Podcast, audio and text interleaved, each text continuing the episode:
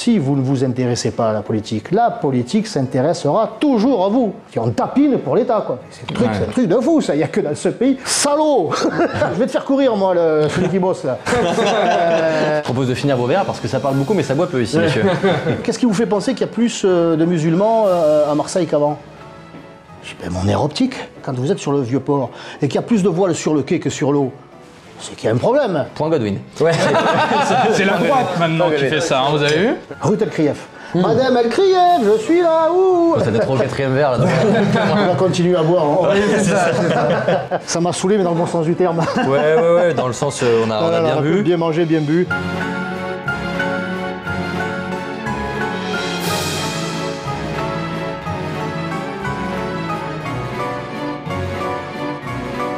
Bonsoir à tous. Merci euh, Stéphane d'avoir accepté euh, l'invitation pour cette première émission de, de Côte à Côte. Avec plaisir, Alors, Denis, avec rapidement, plaisir. euh, rapidement, Côte à Côte, c'est euh, une nouvelle émission, votre nouvelle émission, qui a trois grandes caractéristiques. La première, c'est qu'on invite des personnalités tous les mois, une grande personnalité de plein de milieux différents. Ça peut être des politiques comme aujourd'hui euh, Stéphane, ça peut être des artistes, des religieux, pourquoi pas, euh, des sportifs, voilà, des gens de, tous les horizons. La deuxième grande caractéristique, c'est que nous allons vraiment avoir à cœur de goûter des produits, de mettre en avant le terroir français, de de boire du bon vin, de manger des bons produits, des produits de petits artisans avec qui on a des partenariats et qu'on veut mettre en avant. Si d'ailleurs vous êtes vous-même producteur, n'hésitez pas, vous pouvez euh, cliquer sur le lien qui est dans la description à cet effet, vous remplissez le formulaire et on aura un grand plaisir à vous rappeler. Et puis la troisième caractéristique, qui est sans doute en fait la plus importante, c'est que vous êtes au centre de cette émission. Vous pouvez participer en cliquant sur le lien qui est dans la description, le deuxième lien, pour pouvoir venir dans cette émission et nous tirerons à chaque fois deux personnes au sort, pour venir avec nous à table pour discuter et échanger et surtout débattre. Parce que nous pensons que même si beaucoup de gens essayent de le tuer, le débat n'est pas mort et nous allons parler toujours avec des gens, parfois à gauche, parfois à droite, en tout cas débattre. Pour m'accompagner aujourd'hui dans cette émission euh, en guise de nos deux premiers abonnés, nous avons euh, Simon Jameau, je vais te laisser te présenter euh, rapidement. Donc oui Simon, moi je suis éducateur, entraîneur de, de tennis et puis responsable sportif dans un club associatif en Normandie.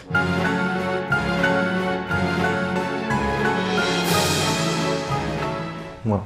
On a euh, également Solal. Oui, bonjour, donc Solal, je suis euh, product manager euh, sur la zone euh, parisienne Euh, et voilà, j'ai 28 ans.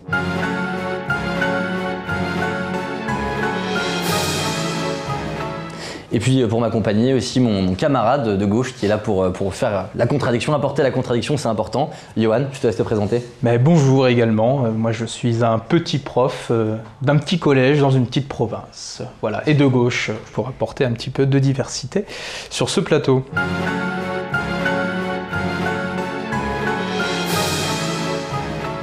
Et puis le meilleur pour la fin, évidemment, euh, notre invité du jour, Stéphane Ravier, qui nous fait l'honneur euh, d'être présent pour cette première émission de... Au moins ça. Euh, le, plaisir et l'honneur d'être là pour cette première de côte à côte. Euh, Stéphane, qui, euh, donc on ne le présente plus, mais qui est sénateur des Bouches-du-Rhône, visage très important de Reconquête, président de Marseille d'abord, également ancien maire de secteur à Marseille.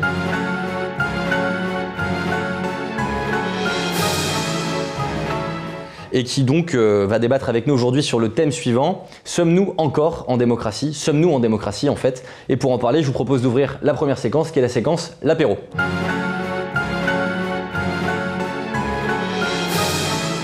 Pour l'apéritif, nous vous proposons donc euh, une bouteille de champagne de la maison André Huck, 100% Pinot Meunier, euh, de la vallée de la Marne, qui est biodynamique, extra brut et nature.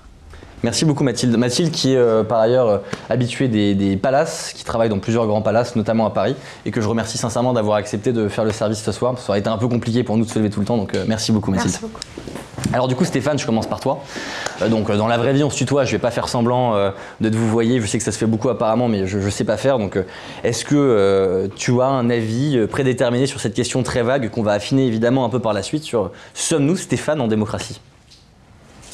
On est sans doute un peu plus en, démocratie que dans certains pays, Euh, mais on ne va pas se comparer par rapport au pire. Euh, Il faudrait se comparer par rapport à, à l'esprit de la démocratie, à ce qu'on nous a vendu, à ce qu'on nous vend encore. Quand on, on se replonge dans la déclaration des droits de l'homme, euh, euh, qui, qui- d'ailleurs qui a pris qui a pris la place. hein. Aujourd'hui, on ne parle plus que de ça, hein, déclaration des droits de l'homme, le pays des droits de l'homme. Ouais, la patrie. plus du citoyen d'ailleurs. hein. Le citoyen a disparu, ça c'était 1789, de 48, euh, Ouais. on, a, on a biffé citoyen, comme ça au moins c'est clair.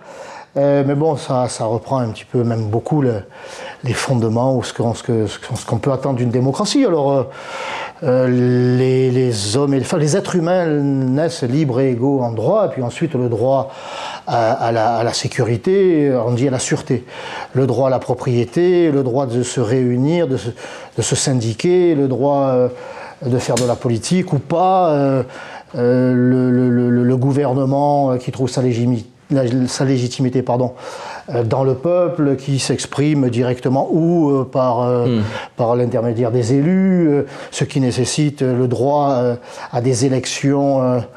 Euh, comment, comment précise-t-il déjà Des élections sincères Ils sont, ils sont obligés de, de- de- de préciser sincères, comme si ça pas- ça, ça n'allait pas de soi. Les premières ont dû se dérouler à Marseille, c'est pour ça qu'ils ont dû se, ils ont dû attention, il faut que ça soit sincère. hein. Euh, donc en apparence, le droit, le droit à la sécurité sociale, le droit au travail, le droit, enfin tout ça, tout ça, on, on a, on a quand même euh, la, la- la- la conviction de le vivre au quotidien. bien sûr. Et puis en y regardant quand même d'un petit peu plus près, euh, tout ça c'est quand même une réalité pour euh, celles et ceux qui pensent bien, qui sont euh, professeurs de collège en province par exemple, quand on est de la, du bon côté du manche, quand on est, quand on est porteur de la pensée unique, quand on est... quand on remet pas en cause le, le- système, eh bien, tout ça, on y a droit sans aucun problème, euh, y compris quand on est d'extrême gauche, quand on, on s'adonne à la plus euh, grande des violences politiques, mais aussi physiques, on bien ne sûr. risque pas grand-chose, on peut conserver tous ses droits. Par contre, quand euh, l'on s'engage en politique euh, dans la voie d'une droite de conviction, d'une droite civilisationnelle, là, là, ça commence à se compliquer quand même. Là, euh, on peut euh, créer un parti politique, mais euh, pour se réunir, c'est compliqué. Pour euh, que les candidats puissent mener campagne comme les autres candidats, c'est plus, compliqué. Pour trouver du boulot quand vous avez été candidat dans certains mouvements, c'est c'est plus compliqué. Donc c'est une démocratie euh, qui se réduit chaque jour un peu plus. Quoi. Et parce que tu, tu parlais de, de- justement de la pensée unique. Je trouve que ce sujet il est vraiment intéressant en fait sur trois grandes dimensions. La première dimension, euh, c'est celle dont tu viens de parler, euh, typiquement le fait que quand on s'engage politiquement dans certains mouvements pourtant légaux, c'est-à-dire qui violent aucune loi, on puisse se retrouver mais littéralement cancel, quoi, annulé. Moi, je me suis engagé euh, pour Éric Zemmour euh, pendant la dernière campagne présidentielle. J'ai été cancel par des amis qui en fait du coup ne l'étaient probablement pas, mais tout de même, euh, j'ai eu des, difficultés professionnelles. J'ai beaucoup d'amis qui ont eu du mal à retrouver du travail. Donc il y a quand même un, truc qui pose vraiment problème. Le deuxième aspect, je trouve, c'est vraiment la dimension, et ça c'est peut-être plus quelque chose que toi, Johan, te parlera, c'est quelque chose que les gens de gauche disent plutôt, c'est qu'il y a effectivement l'intégralité, l'entièreté des médias français détenus par une poignée de milliardaires. Ça peut, aussi se faire poser la question, voilà, est-ce qu'une démocratie saine peut fonctionner avec quelques personnes qui disposent de toute la presse? Euh, Moi, je suis moins sensible à cet argument, euh, sans doute pour des raisons euh, d'appartenance politique, mais j'entends tout à fait. Et puis le troisième argument, euh, qui peut aussi nous questionner, c'est qu'on vote pour des gens, on peut le pouvoir. C'est-à-dire qu'avec l'européanisation, la mondialisation, l'internationalisation du droit, on a le sentiment qu'on vote pour des gens qui sont contents, qui ont des voitures de fonction, qui ont des beaux postes, mais qui au fond peuvent pas vraiment modifier le réel. Quoi. Donc moi, c'est un peu les trois, euh, les trois aspects que je vois sur la question de la démocratie. Il y en a peut-être d'autres, il y en a sans doute d'autres d'ailleurs.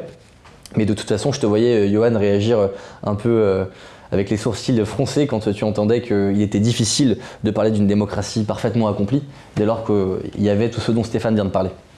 Non, mais moi je suis, je suis d'accord, euh, Denis, surtout avec le troisième point. Et moi, c'est quand j'ai quand j'ai entendu euh, cette, grande question qui est vraiment intéressante et ce thème-là, moi, c'est ça qui, me parle. Merci, euh, Denis. C'est bah, le fait que. Alors, je, vais reprendre, peut-être commencer par dire, effectivement, Monsieur Ravier, je suis d'accord avec vous que quand on pose cette question-là, souvent, euh, c'est un peu tarte à la crème parce qu'on vous dit tout de suite, mais alors, euh, bah, si vous ne pensez pas en démocratie, vous souhaiteriez vivre en Iran, en Corée du Nord? Bon, bah, effectivement, si on crée des faux dilemmes, on est tous d'accord, je pense ici, on préfère vivre en France, et effectivement, ça veut dire quelque chose, c'est qu'effectivement, on est dans un État euh, bien plus démocratique que la majorité des, des autres États du monde. Mais je pense qu'il y a des degrés en fait de démocratie, des degrés de dictature. et qu'en fait ça sert à rien de euh, on peut pas dire euh, c'est pas soit tout blanc ou tout noir on est en démocratie ou on ne l'est plus non il y a des degrés de démocratie mais je, reprends le- la fin de ton point Denis pour moi euh, on est tout doucement dans plus ou moins la résignation générale en train de glisser c'est-à-dire que nous, on n'est pas une dictature. Non, objectivement, on a des, quelques garde-fous qui tiennent encore, une certaine stabilité, euh, des héritages, euh, vous en avez donné quelques-uns.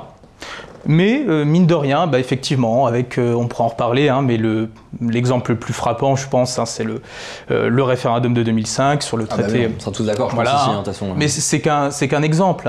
Je veux dire, bon, plus récemment, hein, la réforme des retraites, les gilets jaunes, le fait que, euh, eh bien, on ait, euh, voilà, un pouvoir qui euh, se passe volontairement et de manière de plus en plus assumée, je trouve, qui se passe de l'avis du peuple, qui fait fi de la souveraineté populaire telle qu'elle est décrite justement dans la DDHC.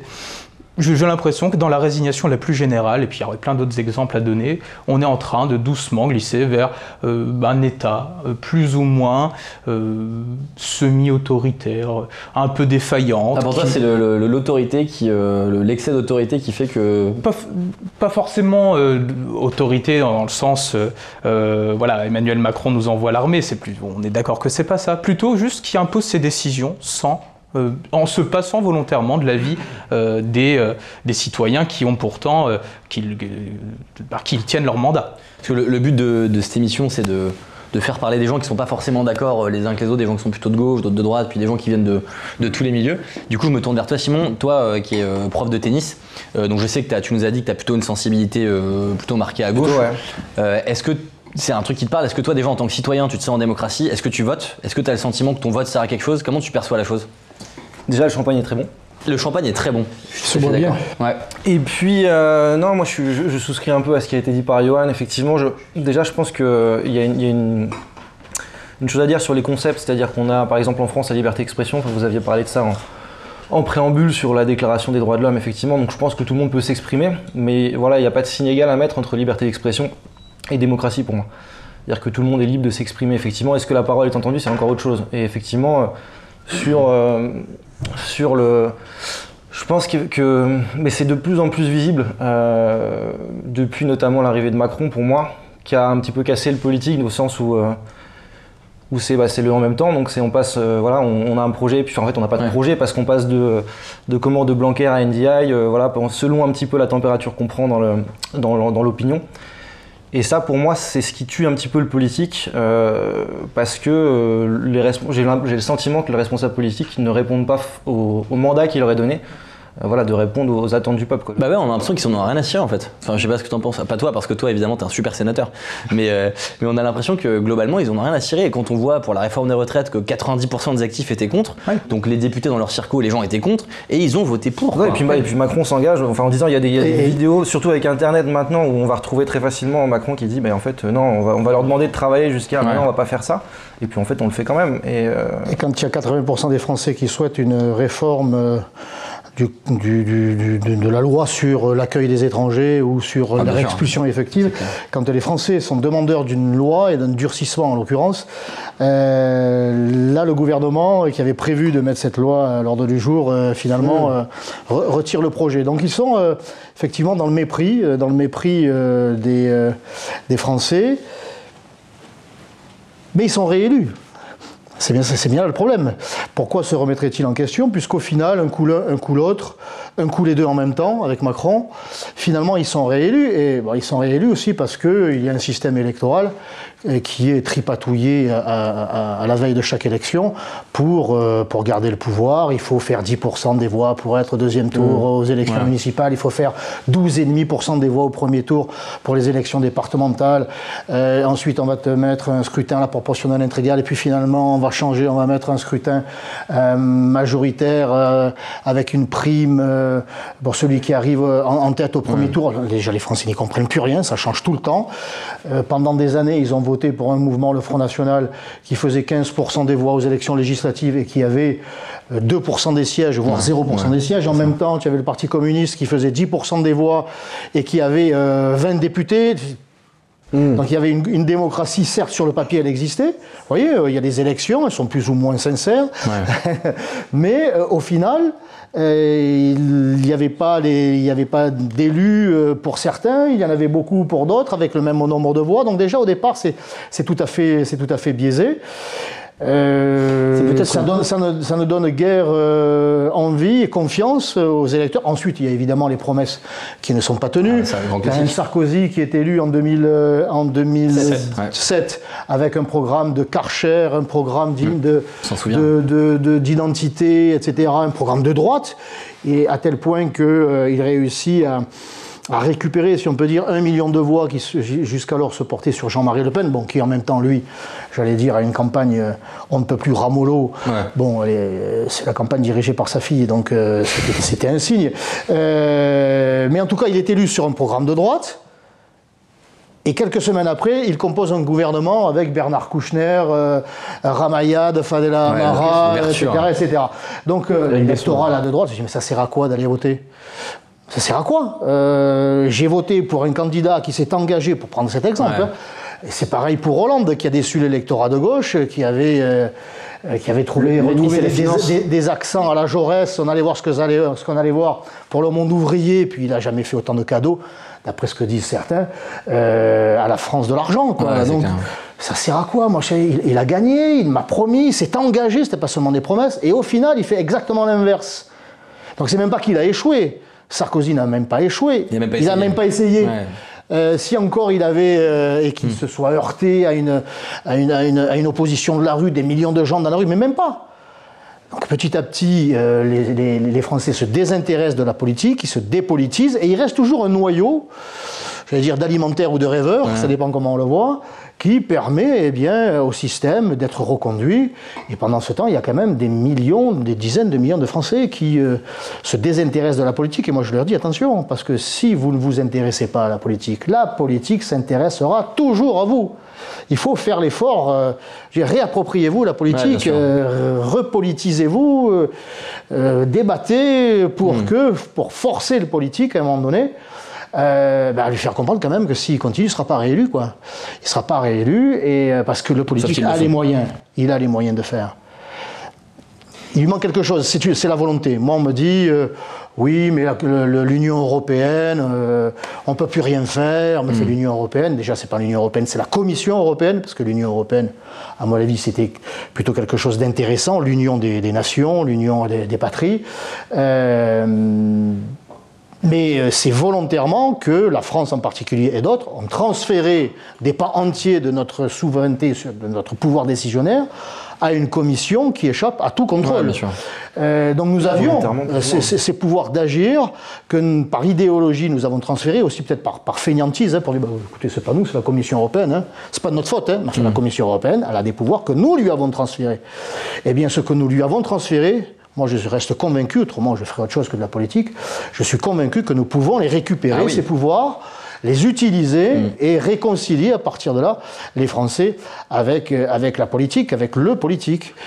Mais, faut-il aussi qu'ils ne votent pas pour rien, quoi. Toute ne chose égale par ailleurs, on n'a plus le pouvoir. Enfin, quand on voit les champs de compétences de l'Union européenne qui ne cessent de s'accroître, euh, tant qu'on n'aura pas fait machine arrière, on ne pourra rien faire. Ouais, c'est juste par rapport au nous. Nous avons transféré euh, que M. Ravier. Euh, mm. les États, les gouvernements. Oui, les gouvernements, mais c'est enfin pour, pour, le coup le peuple a dit non. Donc c'est encore pas une fois le peuple qui a transféré sa, sa, souveraineté à la Commission européenne. C'est les élites du moment qui ont décidé que que, voilà, que le vote avait été mal voté. Les, élites, les, élites, le font depuis 30 ans, on va dire 30 ans pour faire simple. Donc les Français, il y a quand même certains partis politiques, certaines personnalités politiques qui les ont alertés sur ce transfert de, pouvoir. Attention, c'est la, Commission européenne prend de plus en plus la main sur euh, notre quotidien. 80% des lois qui sont votées au Parlement français sont d'inspiration européiste. Nous ne hmm. faisons que euh, euh, transcrire dans notre droit ce qui a été décidé déjà à Bruxelles, et pas nécessairement par les députés, mais par la Commission. Donc ça, nous les avons alertés en leur disant, attention, en votant pour cela, les transferts vont continuer. Euh, donc à vous de réagir. Le problème, c'est qu'ils ne réagissent plus. Ils sont dans un fatalisme. Oh, mais ça sert à rien. C'est ouais. tous les mêmes. Euh, bon, voilà. euh, Est-ce qu'il n'y a pas un, un côté aussi un peu de traîtrise? Moi, je- j'ose le terme. J'ai fait, j'ai fait quelques stages dans, dans ma vie d'étudiant et avant de devenir euh, fonctionnaire, et, parce que je ne suis plus, et, j'ai fait notamment un stage dans une institution euh, qui était en lien avec les institutions européennes. Et du coup, je voyais beaucoup de fonctionnaires, de hauts fonctionnaires français qui étaient en charge de défendre du coup les positions de la France euh, devant, euh, devant l'Union européenne. Et j'ai vu des trucs, je vous assure, mais c'est lunaire. Des, hauts fonctionnaires, donc les mecs, ils ont fait beaucoup d'études, ils ont sans doute fait le Collège d'Europe, peut-être parfois l'ENA, enfin des, des gens qui sont censés être intelligents, qui en pleine réunion, en gros, se disent Ok, que pense l'Allemagne? Et on leur dit bah, L'Allemagne pense ça, ok, on doit penser pareil. Hmm. Et moi, un peu, un, un- j'en revenais pas vraiment, je suis, je suis allé leur parler après la réunion, je dis mais, mais pourquoi Ils disent mais en fait, ce qui est très important, c'est de ne jamais mettre la France en minorité. Ce serait humiliant que la France perde un vote ou soit mise en minorité, donc on doit toujours être du côté de la majorité. Et on a l'impression que ce qui compte, c'est plus d'être d'accord avec la majorité que de servir les intérêts de la France. Et ça, je suis désolé, pour moi, c'est vraiment un truc qui fait qu'on peut se poser la question de savoir si on est en démocratie. Enfin, que des hauts fonctionnaires se permettent de brader l'intérêt de la France, surtout que, comme l'a dit Stéphane, 80% en définitive de, notre droit, c'est de la transcription de droit européen. Pour moi, le vrai scandale démocratique, il est là. Et euh, je ne vais pas crier Frexit euh, sur tous les toits, je suis même pas sûr d'être favorable au Frexit, mais en tout cas, s'il y a un truc dont je suis certain, c'est qu'on ne peut pas parler de démocratie quand on vote pour des gens qui n'ont même pas les moyens de pouvoir changer nos vies. Bah, je pense que justement rien ne viendra de là-haut, c'est pour ça que le mouvement des Gilets jaunes est très intéressant en ce sens qu'il est parti Mmh, du bas et que c'est là pour moi la dernière grosse expression démocratique, enfin vitalité, signe de vitalité démocratique qu'il y a eu dans On le pays. parlait Je pense d'apathie et, et insurgissement. Oui. C'est ça qui est intéressant. C'est pour ça qu'il ne faut jamais désespérer. Euh, Il y a un, endor- un- un endormissement pardon, généralisé, ou en tout cas quasi généralisé, puis d'un coup d'un seul.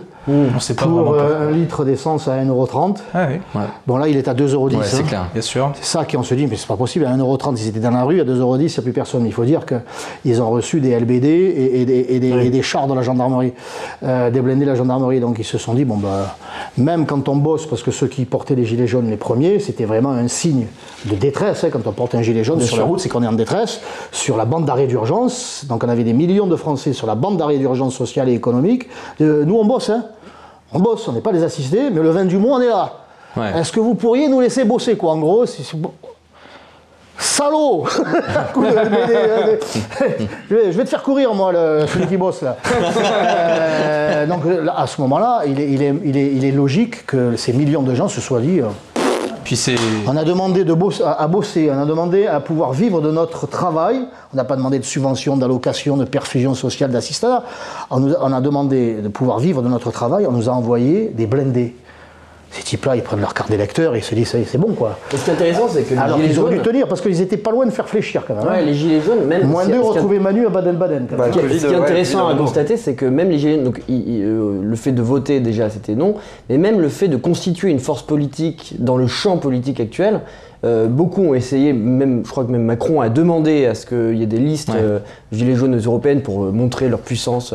Et en fait, instinctivement, euh, cette partie du peuple qui, à mon, à mon sens, est le, enfin, le- la France profonde et la, c'est la- peut-être la, la- la plus ancienne. La quoi. France besogneuse. la France- Ouais, la- la- la- ouais, c'est ça. Ceux qui sont le plus profondément français, quoi. Euh, elle a instinctivement compris le piège qu'était euh, le fait de se présenter à des élections et de constituer des listes, Ah, de Tu vois, présenter des cela, candidats. ce qui est marrant, c'est que certains diraient ah bah vous voyez, ils sont pas, ils sont pas, euh, c'est pas politique, c'est pas démocratique. Ils ont refusé euh, l'élection, ils ont refusé l'élection. Exactement. C'est ça qui est, et c'est sans fin avec cette question des gilets jaunes parce que c'est éminemment politique selon Et, moi. et là, pour revenir au sujet, la démocratie, est-ce que la vraie démocratie c'est voter ou est-ce que la vraie démocratie Eh ben c'est voilà. influer sur l'avenir en commun? Non, puis on, On parle est de- d'accord. on peut parler de l'abstention aussi. Enfin, si vous, vous disiez, euh, Monsieur Ravier, que les Français se désintéressent aussi, enfin voilà, qu'ils quittent les urnes, etc. Moi, je pense qu'il y a, une, il y a- il y a une, une abstention qui est éminemment politique, justement. Oui. Je pense que d'a- d'ailleurs, le clivage droite-gauche a tellement évolué qu'on ne sait plus trop où se placer par rapport à ça. Que, que c'est dur de, de- de penser et de se situer par rapport à l'offre politique qui nous est, qui nous est euh, euh, proposée dans les médias, etc. Parce qu'il y a beaucoup de discours euh, et on a un petit peu du mal à se situer. Et je pense que les gens, enfin, abstention pas égale désintérêt du politique, loin de là. Je pense Ça que serait les- intéressant d'avoir votre avis en tant qu'élu sur Ouais. ça d'ailleurs. Les Français sont, ou étaient, euh, ça couve, on va dire, euh, éminemment politique. Jusqu'à il n'y a pas très longtemps, en tout cas. Ils en ont été euh, détournés, écœurés. euh, Euh, parce que promesses non tenues, parce que les, les, les types y trahissent, parce que les types y mentent, parce que. Pas, pas, pas tous pourris, hein, ça, c'est ce qui n'est pas le cas d'ailleurs. Euh, donc ils s'en sont éloignés, mais on sent quand même, dans le café du commerce, et pas seulement au café du commerce, euh, qu'il y a une envie de, de retrouver euh, euh, la noblesse du politique, qui consiste à, à répondre, euh, à répondre aux besoins de la société, quoi, aux besoins du groupe et aussi de l'individu. Et est-ce que c'est pas Mais ils ne parler s'y à... reconnaissent plus. Ils se reconnaissent plus dans le, dans le personnel qui est, qui est le nôtre depuis un certain nombre d'années. Et ils ne se reconnaissent plus dans les, dans les idées, parce que que les mondialistes, les européistes le veuillent ou pas, euh, les Français ont besoin d'une politique, pas seulement, pas, pas de repli sur soi, mais franco-française qu'on s'occupe un peu de leur quotidien, de leur réalité, euh, savoir, enfin, qu'ils soient, euh, qu'ils soient euh, certains que, le- que, leur, que leur épouse, euh, si elle a envie de porter une jupe ou leur fille, elle ne soit pas agressée pour ça, que le fruit de leur travail ne leur soit pas confisqué à hauteur de 45%. Quand tu bosses dans ce pays, la moitié du temps pour l'État. L'État qui devrait nous soutenir est devenu un souteneur.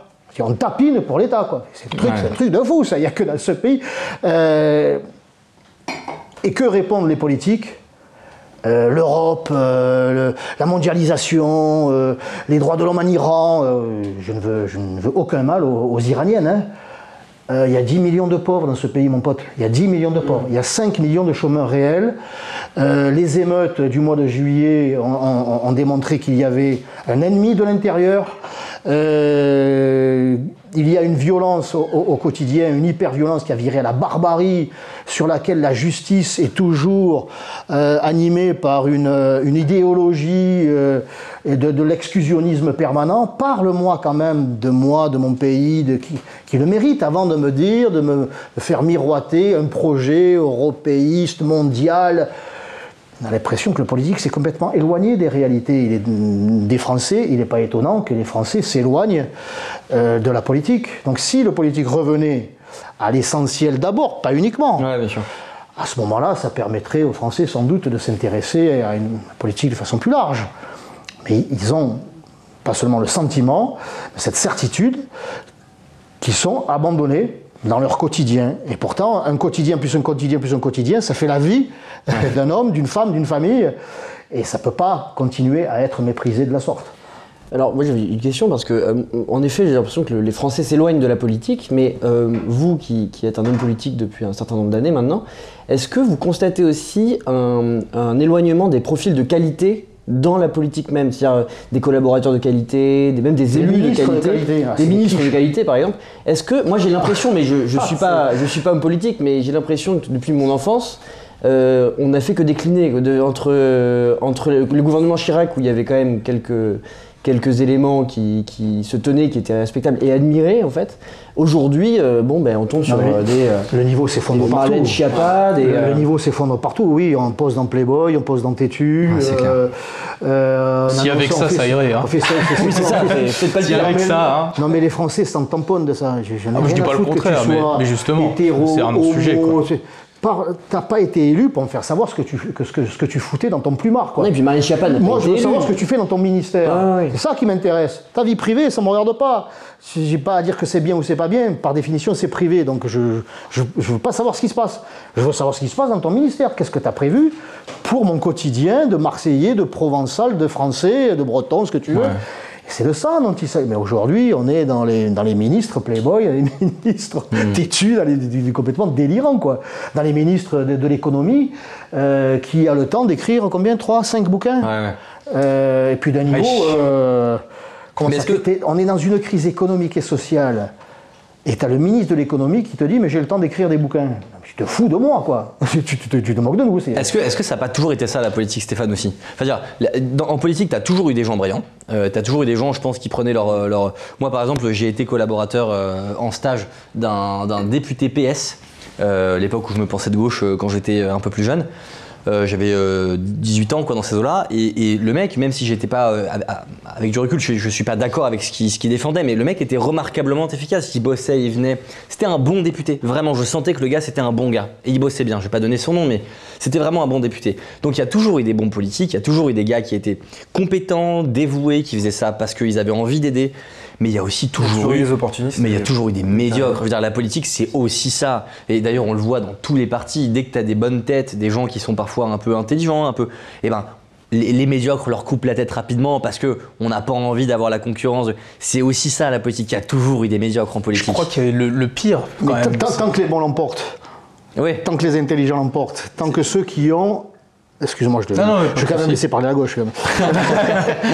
Censeur. C'est la démocratie. Tant- Tant que ceux qui euh, ont la France au cœur, l'intérêt général, l'intérêt national au cœur, dans les tripes, euh, passent euh, avant les médiocres. Des médiocres, il y en aura toujours eu, il y en aura toujours. Euh, mais il faut que ceux qui ont une intelligence euh, supérieure et qui la mettent au service des Français, puisqu'ils sont élus français, tant qu'ils sont, euh, tant que c'est eux qui ont les manettes. Tant pis, s'il y a des médiocres, on ne peut pas avoir 68 millions euh, de Français Ouais, euh, qui soient tous euh, surdiplômés, surintelligence, euh, bon voilà. Mais le problème, c'est quand c'est les médiocres qui prennent le pouvoir. Mais j'ai bien peur que les médiocres soient plus nombreux. euh, que, les, que les intelligents, donc ils se cooptent. la démocratie, puisque c'est la loi du nombre, hein, euh, va faire que, au final, les, les- les médiocres vont se retrouver au poste clé, et c'est à partir de là où ça ne peut que mal aller, Est-ce que c'est plus le cas aujourd'hui qu'avant? Le A, euh, c'était mieux avant. Après, c'était d'autres conditions avant. euh, Quand je revois euh, et je, je réécoute, pourtant Dieu sait, c'était mes jeunes années de militant, à la fin, de- surtout son second mandat, de François Mitterrand. Quand tu as un François Mitterrand et un, et un- et un général de Gaulle, et Dieu sait que je suis pas gaulliste. Attention, je le suis, je, je ne suis toujours pas gaulliste, mais on peut être tout à fait gaulien sans être gaulliste. Quand euh, déjà euh, les, les- les types, ils incarnent vraiment, euh, ils, ils ont le costume de chef d'État et ça leur va bien, quoi. Déjà, tu sens que les types, ils, ils incarnent le- le- la fonction et ils représentent dignement la France. Euh, Aujourd'hui, euh, tu, tu- tu vois, euh, en, en ne- en ne partant que de, euh, de François Hollande et, et- et de Macron qui, euh, qui a une attitude publique avec des gens euh, sur le perron de l'Élysée. Euh, mais, et ça, et ça c'est le côté, euh, je dirais, euh, fantasque, et puis sa, méthode et sa personnalité quand il s'adresse aux Français. Il aura passé euh, six ans désormais à nous insulter et à nous diviser. Vous êtes des bons à rien, des incultes, des Gaulois réfractaires, je vais vous emmerder. Ceux qui ne sont rien. pas euh, vaccinés, ce sont des citoyens de seconde zone, mais quel président fait ça? Ouais, c'est clair. quel président fait ça? Et à partir de là, comment aimer la politique? Comment respecter le politique? Vous avez un chef d'État qui vous divise et qui vous insulte. Jamais un Mitterrand n'a fait ça. Bon, il avait euh, une, une attitude envers l'extrême droite, euh, mais quand même, il avait un certain respect pour Le Pen, puisque c'est lui qui était désigné. Et, puis De Gaulle, quand il allait à l'étranger, c'était une figure, quoi. Et il défendait la, souveraineté nationale, tout, ça, tant sur la forme que sur le fond, le niveau intellectuel et politique. Ça s'est affaissé, ça s'est effondré. Effondré. Bon, ben. euh, Moi, j'étais effaré par le niveau de certains c'est- pour ça, je, je vais plaider, je termine une phrase. C'est pour ça que, là je vais plaider pour ma paroisse, c'est pour ça qu'Éric Zemmour est apparu comme étant une sorte de- d'extraterrestre. c'est le seul qui parle ou qui a des références de l'histoire française, des références historiques. Une, une cohérence dans l'histoire de France, euh, la transmission, euh, et notre, euh, avoir reçu des anciens, notre devoir de transmettre, pas de revenir dans l'ancien temps, ah, c'était mieux avant, mais d'être bien dans ce 21e siècle, en s'inspirant de ce qui nous a été transmis, et donc avec ces références, pas le, nécessairement le CAC 40, le- les deux points d'indice que tu veux. Et, et il a une vision euh, politique, intellectuelle, euh, au-dessus, c'est même pas au-dessus, c'est que les autres n'en ont pas du tout. Pas du tout. Ou si peu. Ou si peu. Lequel? Mélenchon peut-être. Moi, je Mélenchon peut-être. Mélenchon. Roussel, bon, lui, il a des références qui ne sont pas les miennes. Mais il me bon, semble, mais il y, a- il y a quand même, c'est ce, qui, c'est fait de ces Roussel, deux- en Roussel avait parle plus comme avant. ça aussi pour Comment moi. Il en avait plus avant. C'est vrai. Oui, mais Donc, euh, toujours, je il- trouve, en ça, ça s'est 2022. effectivement effondré. La parole est enfin à la défense. Je vous remercie. Non, non, mais c'est c'est vrai que je pense qu'il y a peut-être un seul point commun qu'on pourrait faire, euh, qu'on pourrait trouver à Zemmour et Mélenchon, c'est que je trouve que c'est les deux qui pensent le temps long en politique, qui ont une vision. Enfin, une vision, c'est un grand mot, et pourtant, en fait, c'est aussi quelque chose de très concret. Ils ont une, voilà, à long terme, il y, a, il y a un projet planificateur chez Mélenchon, il y a une vision de la France et de l'avenir chez Zemmour également. Alors, une vision du passé avant tout, peut-être aussi, mais aussi une vision de l'avenir. Et je pense qu'en fait, ça correspond quand même à quelque chose. C'est que l'État a renoncé à faire des trucs. L'État ne veut plus rien faire. Mais alors, moi, est-ce que j'ai. Parce que j'ai peut-être. En fait, euh, on parlait de De Gaulle. On parlait de De Gaulle, Mitterrand. Et moi, j'ajouterais aussi Pompidou, euh, qui n'était pas, euh, pas non plus absurde, je trouve. Enfin, il avait. moi, je trouvais que c'était quand même un président avec une certaine stature. Et j'ai l'impression que. au- début, on parlait du fait que les élections étaient complexes. On parle aussi du- de l'europé- de l'européanisation et du fait que de plus en plus, les politiques parlent de choses qui paraissent euh, difficiles à comprendre, Mhm. à saisir, euh, pour le citoyen qui travaille, qui n'a pas que ça à faire en fait. Euh, Ah oui, parce que je me permets, mais en même temps que, avec tout ce qu'on a dit, en même temps que le, le niveau des, poli- des politiques nous paraît de plus en plus médiocre, on nous dit que c'est de plus en plus le gouvernement des, tec- des techniciens, des Exactement. technocrates et des experts. Mais oui, mais et donc on, écarte en plus Mais pendant en ce fait, temps-là les citoyens. Enfin, Ça, je veux les dire- citoyens, c'est trop, compliqué pour vous. On va s'en occuper. Laissez. et euh, ça se là retrouve ça. Au niveau de l'Assemblée en nationale. fait, il y a 30% Messieurs, d'ouvriers, il y a je me permets de, euh, vous couper une seconde. euh, On va conclure manger? Je t'en prie. La séquence apéro. On va passer à table. On ouvre du coup la nouvelle séquence qui s'appelle bah, de manière très originale à table. Voilà. Je propose de finir vos verres parce que ça parle beaucoup, mais ça boit peu ici, messieurs.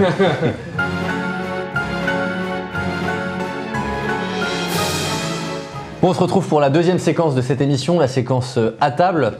Et on va commencer tout de suite avec euh, les entrées. Et on en était donc à Solal, tu venais de prendre la parole pour expliquer euh, ta vision de la démocratie. Alors je dis ça parce que je sais plus exactement ce que tu dis. Faut dire que c'est le- je pense que t'as trop au quatrième verre là. donc- On va continuer à boire. On va- Non, non, en fait, euh, ce que je disais, c'est que en fait, j'avais, j'avais un peu une hypothèse. euh, si- le mot est gros, mais euh, c'est que, en fait, on parlait tout à l'heure de euh, Charles de Gaulle, euh, de, de François Mitterrand, et on disait euh, que c'était peut-être les derniers grands présidents. Et, euh, j'émettais l'hypothèse que depuis euh, ces deux-là, euh, en fait, la politique et les lois, euh, l'action politique n'avaient fait que se complexifier et s'éloigner donc euh, de la compréhension du citoyen lambda quelque part. Et, et de plus en plus, en fait, le, à la fois les droits sociétaux allaient s'accroissant, euh, avec à la fois des droits euh, légaux, mais aussi euh, des droits financiers, des aides, etc. Et en même temps, l'action, l'économie, la mondialisation faisait que de plus en plus les politiques n'avaient plus la main sur l'économie réelle. Et euh, je, me demandais si en fait euh, c'était pas cette sorte de phénomène de transition qui faisait qu'aujourd'hui les, les hommes politiques les femmes politiques, mais les hommes politiques avaient, de moins en moins euh, d'impact sur le réel et donc du coup pouvaient de moins en moins promettre réellement d'appliquer une vision de la France puisqu'ils étaient, euh, ils, avaient à la fois genre un- une sorte de somme de droits à préserver parce qu'on ne peut pas revenir sur un droit en France, hein, donc c'est- impossible en fait. Mm. On peut pas revenir sur un droit qui a été acquis. C'est les fameux acquis sociaux, les acquis. euh, Mais oui, c'est impensable. à Alors, défaire. Conquis Le sociaux. jour où on va Les se- conquis sociaux. Le, le- le jour où on va se prendre le mur de la dette Et oui. en, en pleine figure, tu vas voir comment ils vont voler tes acquis sociaux. Le jour où il va falloir débourser les 3000 milliards, ou en tout cas que l'on va nous présenter l'addition, comme on a présenté l'addition à la Grèce ou à d'autres pays, il n'y a, jamais rien d'acquis, si ce n'est euh, qu'un jour nous quitterons cette terre. Encore que pour Tu celui parles qui- pour toi parce que moi ça va aller. hein, mais... pour celui qui croit, c'est le début de la vie éternelle qu'on croit Absolument. finalement. Mais, euh, mais la réalité, c'est qu'il n'y a, y a rien n'est jamais acquis. Ça, c'est c'est quelque chose qu'on a mis dans la tête des Français. Mais quand tu as 3 000 milliards d'euros de dette, que Ouais. les, taux, les taux augmentent, que tu payes 75 milliards d'euros d'intérêt de la dette chaque année et que tu t'en sors pas et que ça va aller de mal en pis, bon, les acquis, euh, un acquis, deux acquis, les acquis, je, je- je ne crois plus en cette fable. hein. Bon, alors je veux pas être le, le- le Oui, mais- mauvais augure, et, mais je dis aux Français, euh, ne, ne- ne- ne soyez pas dupes de ce climat euh, qui euh, vous berce. C'est des acquis, pas des acquis. Il y a des réalités qui nous seront rappelées par des organisations euh, supranationales, pas du tout élues. Il y a- Quand le, quand le FMI va, frapper à la porte, bonjour, je vous présente l'addition. Il n'en a rien à secouer de la démocratie, des droits de l'homme. Non, on pourra pas faire un dead basket. Hein, ouais. Euh. Enfin, quand c'est arrivé à la Ça Grèce, tomber, euh. quand c'est arrivé à la Grèce, c'est bien Tsipras et Varoufakis qui ont trahi justement le peuple ouais. et qui n'ont pas respecté le, le contrat, on va dire un compte, certains contrats démocrates et qui ont vendu, enfin qui ont tout simplement trahi.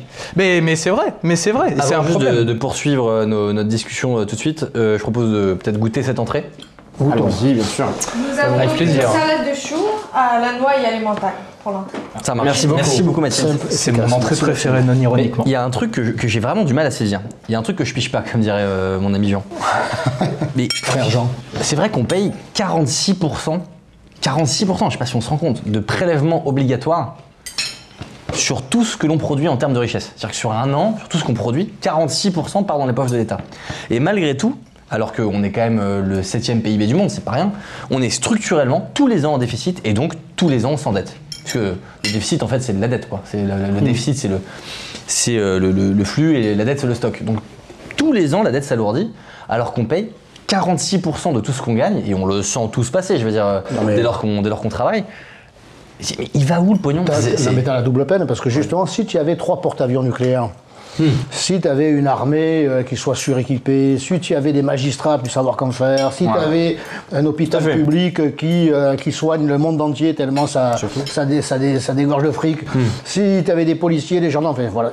si tu avais une diplomatie, euh, moi étant à la, à la commission des affaires étrangères, je, j'entends, on ferme des ambassades, ou on essaie de trouver des combines pour euh, avoir le même immeuble avec les Allemands, Ouais. ou avec les Italiens, pas et, et pas dans les petits pays. Il n'y a plus un rond. Il y a- on- des fonds de tiroir. Alors, il y a encore cette image de la France, euh, mais elle n'existe plus. La réalité de- derrière, c'est euh, c'est un pays ruiné, quoi. C'est ce que disait Ouais. Fillon. euh, je suis à la tête d'un pays en d'un- faillite. d'un État, non, d'un gouvernement. Il était à la tête d'un gouvernement. Il s'est enflammé sur ce moment-là, mais euh, d'un pays en faillite. Mais c'est la, c'est la réalité. Euh, ce qui démontre bien que c'est pas parce que tu as été un jour que tu le seras toujours. Euh, et, et- et la politique que l'on suit depuis 30 ans, aveuglément, mène, nous a menés dans cette situation-là. C'est pas le fruit du hasard et c'est pas à cause des Français. Les Français, ils ont fait tout ce que les gouvernements leur ont demandé ou imposé. Ils ne sont pas à l'origine de la catastrophe. Eux, ils sont, c'est le dernier maillon, dernier maillon de la chaîne. Ce sont ceux qui nous ont gouvernés, qui nous ont dit il faut aller là. C'est le bon chemin, c'est la bonne décision. L'européen, la mondialisation. Euh, moi, j'ai rien contre la mondialisation. Mon, euh, commercer avec le monde entier, on le fait d'ailleurs, on n'a pas attendu les années euh, 2000 pour le faire. Mais c'est la, c'est la- la doctrine, l'idéologie mondialiste qui nous amène à devoir, paraît-il, abattre toute euh, concurrence, euh, abattre tout droit de douane, que l'on soit, euh, ait plus de, comment dire, de, euh, de barrières euh, entre les uns et les autres, et on se met, par idéologie, en, en- en concurrence avec des pays qui ne respectent aucune norme économique, sociale, environnementale, syndicale, la Chine, l'Inde, le Pakistan, même les États-Unis. Les États-Unis, c'est un pays libéral, national. Protectionniste. Tant, tant que, tant que le- les États-Unis sont, sont- tirent les marrons du feu, ça va. Le, le jour où ça va plus, ils te mettent des droits de douane, ils te mettent des taxes, ils te sanctionnent. Ouais, bien sûr. Et nous, on est là comme des cons. Euh, à, Ah, être- à- concurrence, attention. à, Concurrence. à être, à, être les, à vouloir être les meilleurs élèves de la mondialisation, et on est les cocus, Mais battus et manifestement contents de l'être. Pas le peuple, hein, mais les élites. De, de ce point de vue-là, euh, alors j'ai une question après parce qu'on parle toujours, on oppose souvent le peuple et les élites et euh, à, à juste raison, à juste titre, sous, sous bien des aspects, mais au fond, euh, tu l'as dit tout à l'heure, on, on les réélit ces gens-là.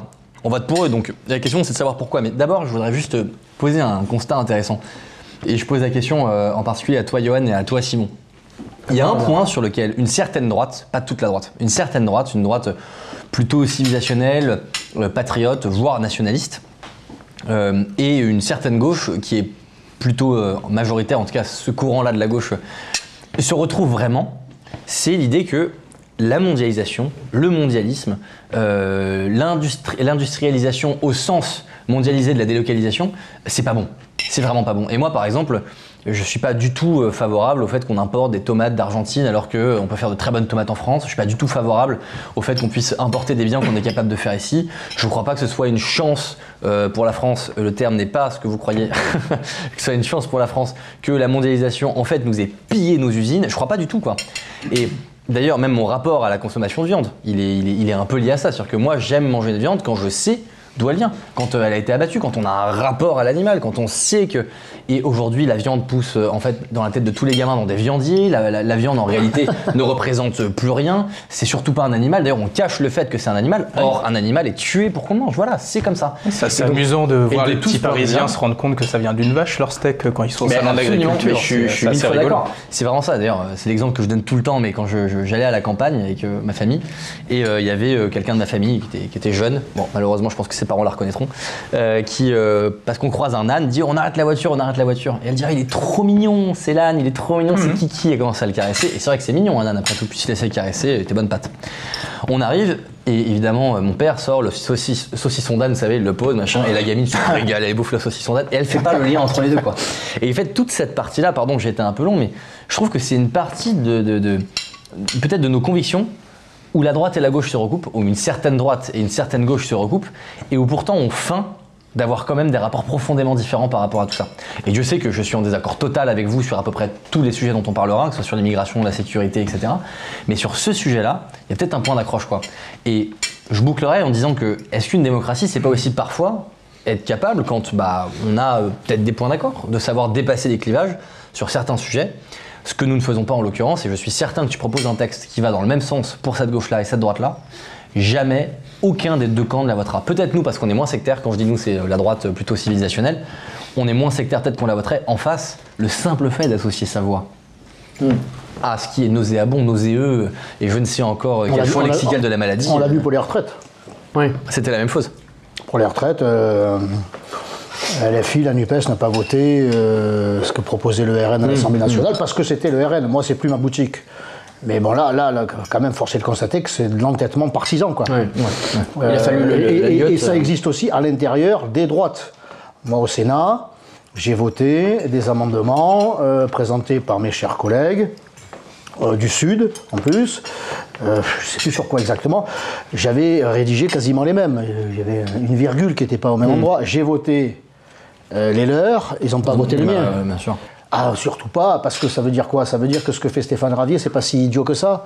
Parce que Stéphane Ravier, il est chez Reconquête, ou avant au Rassemblement National, c'est donc la, la- le- le- les, les- les partis politiques qui réunissent la haine, qui incarnent la haine, qui Ah, incarnent pas le sérieux. À partir du moment où tu, tu apportes euh, crédit en votant son amendement, voire sa proposition de loi, que tu en fais un projet, ça veut dire que finalement ces gens proposeraient des choses intelligentes. Surtout pas, surtout pas. Donc, Mais c'est une fable. de façon partisane, euh, idéologique et sectaire, on va voter contre ce que l'on a voté euh, juste avant. Enfin, c'est- c'est- Par ce qui, ce qui contribue aussi à éloigner les électeurs, les Français de la politique. Quand ils voient ces, pour reprendre le mot présidentiel, c'est- ce que c'est que ce bordel, là, ils sont d'accord et pourquoi ils le font pas?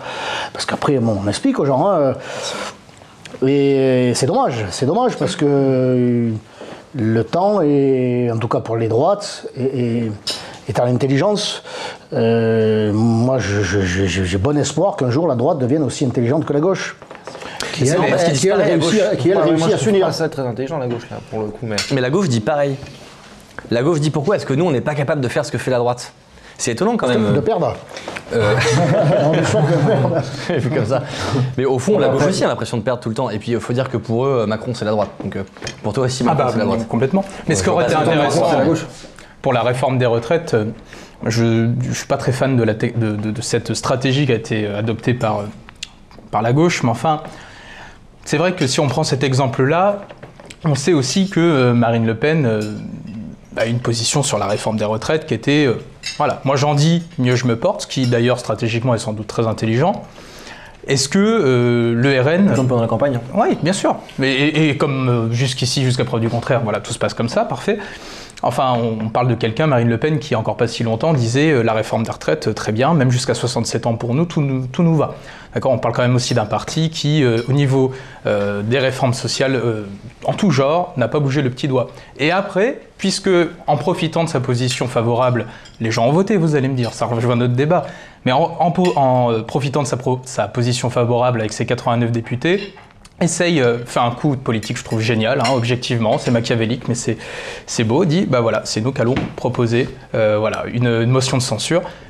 Mais évidemment que la gauche se retrouve complètement en porte-à-faux, évidemment que la gauche est dans une situation super, euh, com- bah, c'est super compliqué. Voilà, il n'y a pas de bonne solution. C'est voilà, dans, dans- dans un cas elle perd, dans l'autre cas elle perd. Il n'y a pas de bonne solution. Bon, je suis pas sûr que ce soit euh, voilà le meilleur exemple. Et puis si je reprends du coup ce que tu disais, Denis, c'est vrai qu'il y a des moi, j'ai- pendant un temps, j'ai été tenté aussi hein, par cette, cette idée-là de me dire, bon, notamment, moi j'aurais employé un autre mot, euh, tu emploies mondialisme, j'aurais peut-être préféré le mot de souveraineté, quelque chose, en tout cas, retrouver une politique peut-être plus de protection. Je pense que c'est quelque chose qui, qui est assez transversal, transpartisan en France. Beaucoup de Français, euh, euh, ce que la droite dit, voilà, euh, comment ils disent déjà, mondialiste contre. euh, euh, C'est le RN qui dit ça. Ouais, ouais, oui, c'est le RN qui dit ça. Bon, Contre souverainiste. oui, oui, oui.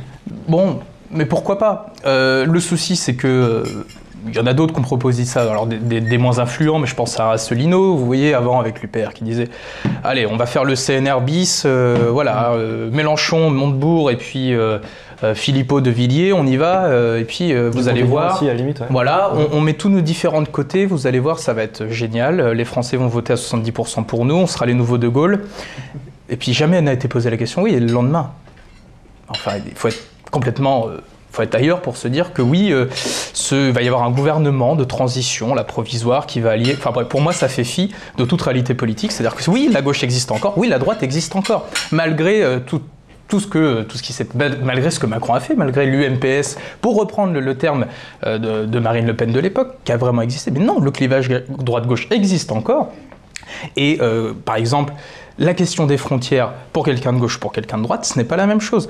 Euh, la con- Euh, pour reprendre ce que disais tout à l'heure, je pense que pour une certaine gauche et une certaine droite, c'est la même chose. Pour une certaine gauche et une certaine droite, les frontières, c'est une exactement la certaine même gauche chose. que la droite aime bien, oui.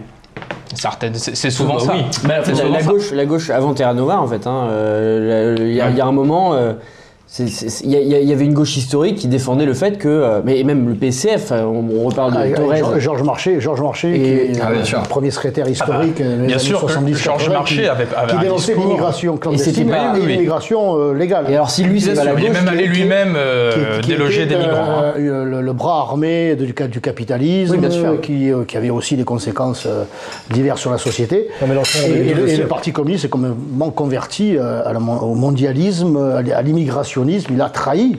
Il a trahi son électorat. C'est ce qui a conduit d'ailleurs des pas entiers de, de- de ses électeurs à sur rejoindre le Front National dans les années 80-90.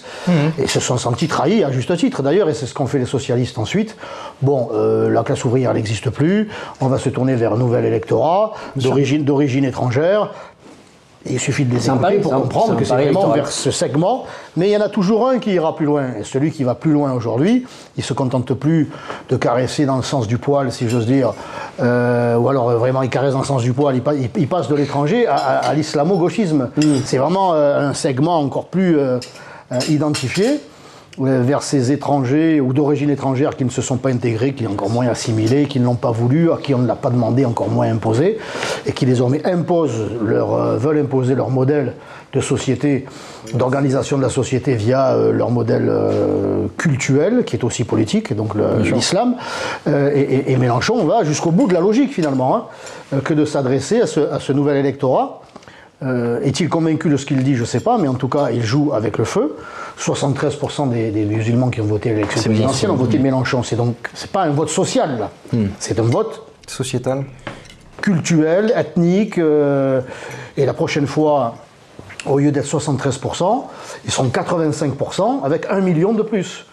Parce que en, en 5 sachant ans, il y aura eu beaucoup plus d'in- d'inscrits, beaucoup plus politisés parce qu'ils sont travaillés euh, dans les quartiers, et pas ils ne sont pas que dans les quartiers d'ailleurs, les, les musulmans, et ils seront un million de plus à voter, et c'est Mélenchon ou le candidat euh, LFI qui sera au second tour. Là, c'est ce qui Ouais, nous pend au nez par cette euh, communautarisation de la politique. Ah, Je, je me doute que messieurs, vous ne serez pas d'accord. Euh, D'ailleurs, je vous laisse rebondir là-dessus, mais je, je- vraiment, je je peux pas, je peux pas être plus d'accord avec ce que tu viens de dire, Stéphane. Je suis étonné. On parle de démocratie. Est-ce que vraiment on est en démocratie quand on accepte que des gens qui ne se sentent pas français aient le même droit de vote que toi et moi et puissent décider en fait pour autrui Parce que le vote musulman, c'est intéressant d'en parler. Euh, ça devrait alerter. Personne ne s'en alerte. Ça devrait Ça alerter de quand quoi? Bah, ça devrait alerter que les catholiques, moi par exemple Ouais. je suis catholique, les catholiques ont voté, je crois, à 20% pour Mélenchon. Ouais. Comme quoi, tu vois, 20% pour Ah oui, Macron. les chrétiens de gauche, c'est une 14. longue tradition. hein. 14% pour Zemmour. Euh, Enfin, c'est un peu plus distribué, on va dire ça Oui, comme oui, ça. c'est plus distribué. Là où Mais qui- les qui musulmans parle votaient aux comme un seul homme à 70%, Mais qui parle aux musulmans aujourd'hui Qui On parle- peut dire qui en parle bien ou en mal. On peut dire en bien ou en mal. Qui parle aux musulmans aujourd'hui mais on n'a pas à parler Ah, aux pardon. musulmans, on est universaliste, enfin théoriquement justement. Qui parle aux chrétiens aujourd'hui Ouais, c'est clair.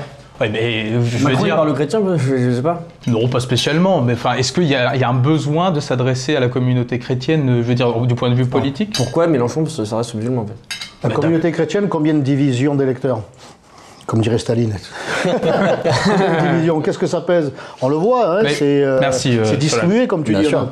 Il n'y a pas les, les, les c'est pas les- que sociétal, justement. Je pas seul tous ensemble, Mélenchon. Ouais. 70%. C'est- Mais c'est- du jamais vu dans l'histoire de la République. On n'a jamais vu un groupe religieux voter autant comme un seul homme pour un candidat. Et je suis désolé, bah oui, moi ça m'alerte. Je me dis, mais il y a un moment, Je vois. euh, on peut pas nier le communautarisme, on peut pas nier euh, aussi dans une certaine mesure le grand remplacement. Ça c'est ma théorie. Enfin ma théorie. En tout cas celle que je porte. On n'a pas la paternité encore. peut- Denis. Non, et non, non. Et d'ailleurs, euh, vu te ceux qui ont, euh, pas, hein. vu ce que prennent ceux qui en ont la paternité, euh, je suis pas sûr que je voudrais la En tout cas, je souscris à cette théorie.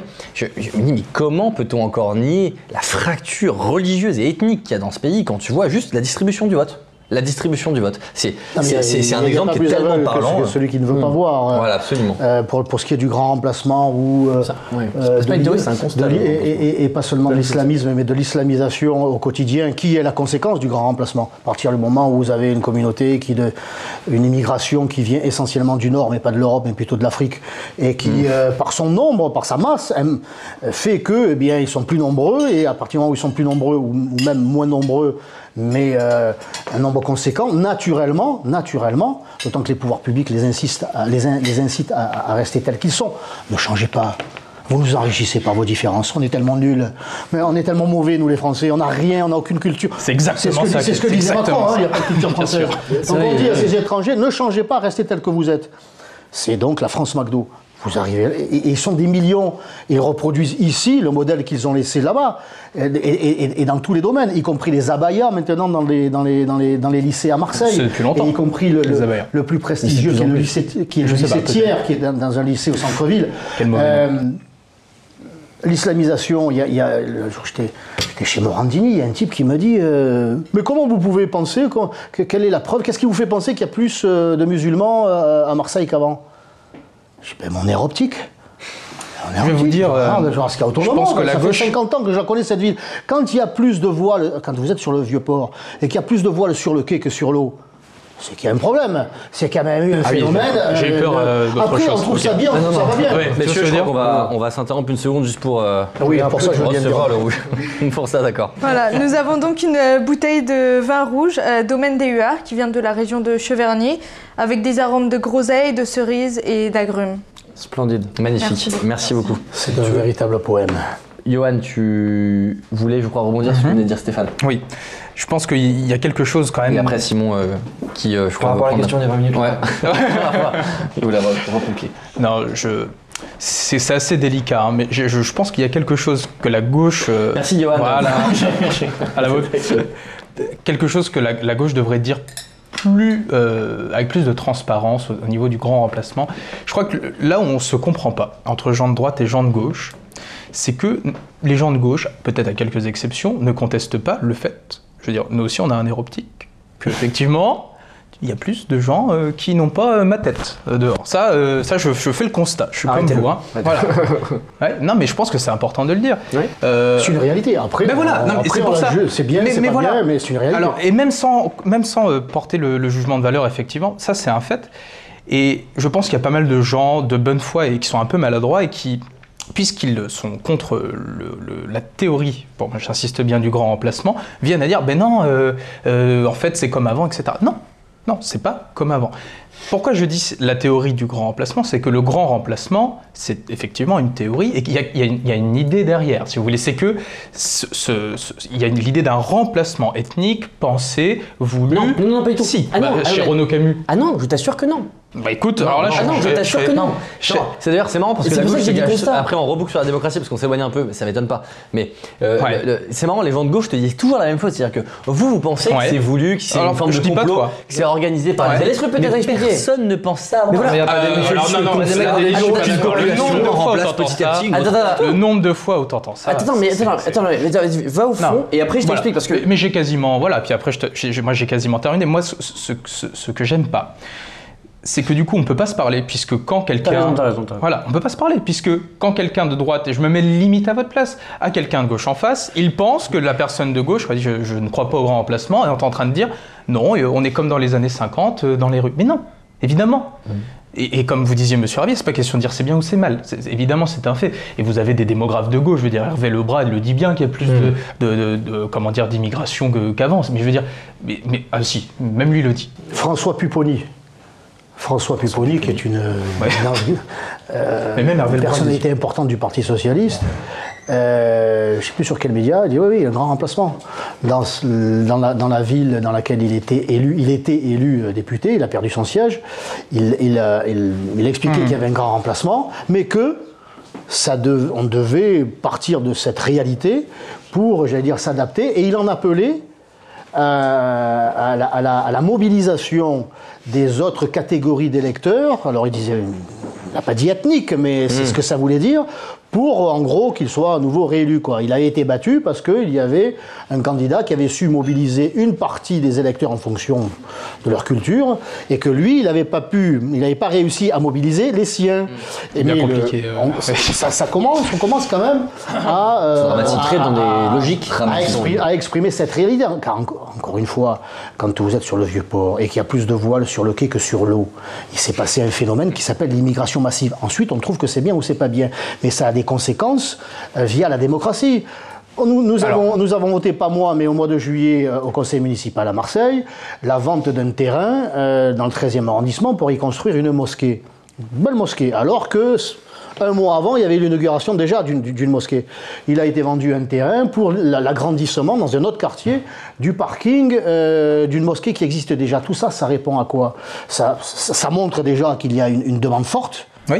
Donc ces gens-là. J'allais vous dire, sont- vous sont préférez arrivés- peut-être qu'il prie dans les rues, mais vous allez me dire, je préfère qu'il soit pas là. ou Donc la, ou la- ou j'anticipe la- déjà ou la votre, votre démographie euh, endogène, on va dire, a fait que, mais il représente un poids électoral. Ah, il bien sûr. Oui. euh, positivement ou, ou- ou- ou pas sur la démocratie. Mais est-ce que c'est- un corps électoral la- en soi, la- le musulman L'expression euh, démocratique, euh, en tout cas les conséquences de l'expression démocratique, est en train de changer l'image de la ville. On ne construit plus des églises, on construit Des- des, des mosquées. mosquées. Et tout ça, c'est les le- deux églises. C'est c'est la, la- décision de cette municipalité de gauche qui prend en compte euh, Ouais. ce poids, ce poids électoral qui est euh, la conséquence de l'immigration. Est-ce que je peux vous poser une petite question, monsieur Donc la démocratie, eh bien, euh, elle peut mener aussi à ce genre de conséquences qui, euh, qu'évidemment, euh, je combats Mais alors, démocratiquement. Mais justement, mais, mais, mais vous, et vraiment c'est une question innocente, elle n'est pas chargée, vous, vous feriez quoi, hormis... Je ne vendrai pas le terrain. Mais, mais du coup, on, on en fait quoi? Enfin je veux dire, on- on- on- est-ce que les gens ont le droit d'avoir leur religion? On, est d'accord que oui. sûr, je ne fais pas, hein, je bien fais pas l'affront de poser une question, je suis sûr que vous êtes d'accord avec ça. Si on leur donne pas de lieu de culte, qu'est-ce qui va se passer? Ils vont prier dans la rue, on est bien d'accord Ils vont prier chez eux, dans leur cuisine, ou dans leur salon. Alors, donc, on, on- on prive une, sciemment une catégorie de la population religieuse de pouvoir se réunir dans un lieu de culte. Il y a, il sais y a- pas, Il y, a, il y a des- il y a déjà des lieux de culte. Bon, déjà, il faut arrêter l'immigration parce souvent- qu'on sait très Voilà, bien- non mais voilà, je, sais que je savais que vous avez. Voilà. Non, Mais bon, ils sont là, non, en non, attendant, voilà, à je moins que vous vouliez les Ensuite- renvoyer, mais ils sont pour là. celles et ceux qui sont ici, je prendrai l'exemple du ministre algérien euh, des cultes il y a une dizaine d'années, quand il y avait en France et en Algérie un problème euh, d'accueil dans les mosquées euh, de fidèles. Euh, en France, ça s'opposait, donc on dit alors il, il va falloir adapter la loi sur la laïcité, il va falloir quand même que les pouvoirs publics, que l'argent public abonde d'une certaine manière, etc. En Algérie, ça a duré 48 heures. 48 heures. c'est clair. On priait dans la rue. Il n'y a plus de place dans les mosquées. En Algérie. Mhm. Eh bien, le ministre de- de- des des cultes a dit bon, ben, il y, a il y a des endroits pour, pour, pour, pour prier, ce sont les mosquées. Elles sont pleines. Vous priez chez vous. Vous priez chez, vous priez, pardon, vous priez chez vous. Hmm. Et il n'y a pas eu de manifestation, euh, personne n'a brûlé quoi que ce soit, etc. Le problème a été réglé en quelques jours. La loi, c'est la loi. On ne prie pas dans la rue. Parce que On en revient dans, à, dans à le notre, Coran, on ne notre prie débat. dans la rue qu'en terre d'islam. hein. Prier dans la rue aussi, c'est une marque de conquête. C'est une marque de conquête. Donc euh, Et- la, France, c'est la terre des pays, c'est la terre des, des- des- des clochers, pas des minarets. Nous avons aussi un devoir de transmettre notre, de la, protéger, et de transmettre notre identité, comme le font les pays musulmans, comme le font les pays, Hmm. euh, je sais pas moi, euh, de ce que vous voulez. Maintenant, nous, notre, notre devoir, qui n'est peut-être pas écrit dans la loi, Non, on est d'accord, mais c'est ce que ce nous que avons vous dire. reçu, ça fait partie de notre devoir que de défendre notre identité. Et notre c'est un identité, c'est pas les minarets, c'est plutôt les clochers. En fait, euh, quelque part, c'est un constat d'échec. Euh, tu dis, euh, euh, voilà, en fait, on prive les gens de pouvoir avoir Ouais. un lieu de culte, euh, donc il Ouais. faut construire des mosquées. Mais Ouais. euh, nous, on te dit, bah, déjà, avant même de se poser cette question-là, peut-être qu'on pourrait se poser la question de l'immigration, parce qu'on pourrait avoir une politique migratoire Mhm. qui consiste à pas faire rentrer autant de gens et pas se poser la question d'avoir à construire des mosquées dans une Oui, terre c'est- pour ça que j'ai anticipé et je m'en doutais que ça allait être la réponse in fine. Mais est-ce que du coup, ce ce qui, moi je- j'essaye vraiment de comprendre. Ce qui vous, pose- ce qui vous pose problème, pardon, c'est donc d'avoir des religions concurrentes à notre, euh, notre religion historique, la religion Une chrétienne. culture C'est- surtout. Donc c'est pas religieux, c'est plutôt Le culturel. problème de la, de la religion euh, islamique, le Elle est conquérante par rapport. c'est à... qu'elle ne fait pas la différence, elle, elle ne- elle ne sépare pas le religieux du politique. L'islam est éminemment politique. Mhm. L'islam, c'est euh, un culte, mais c'est aussi une organisation politique via la charia. Ça, euh, ça conduit la vie d'un- musulman de son berceau jusqu'à son tombeau. Tout dans sa vie professionnelle, sociale, économique, euh, intime est, est géré et commandé par l'islam. Forme- rela- ses relations dans l'entreprise, forme, euh, ce qui est tout à fait différent avec la religion chrétienne. Il, il s'agit donc là euh, d'une incompatibilité avec notre modèle républicain, et je dirais même avec notre modèle français. C'est ce qui fait la, la différence fondamentale que les pouvoirs publics, ça n'engage que moi, Hmm. que les pouvoirs publics ne veulent pas euh, rapporter, et c'est pourtant une réalité. Il y a une forme, Stéphane, de rupture du contrat euh, démocratique et euh, Simon euh, rebondit juste après moi.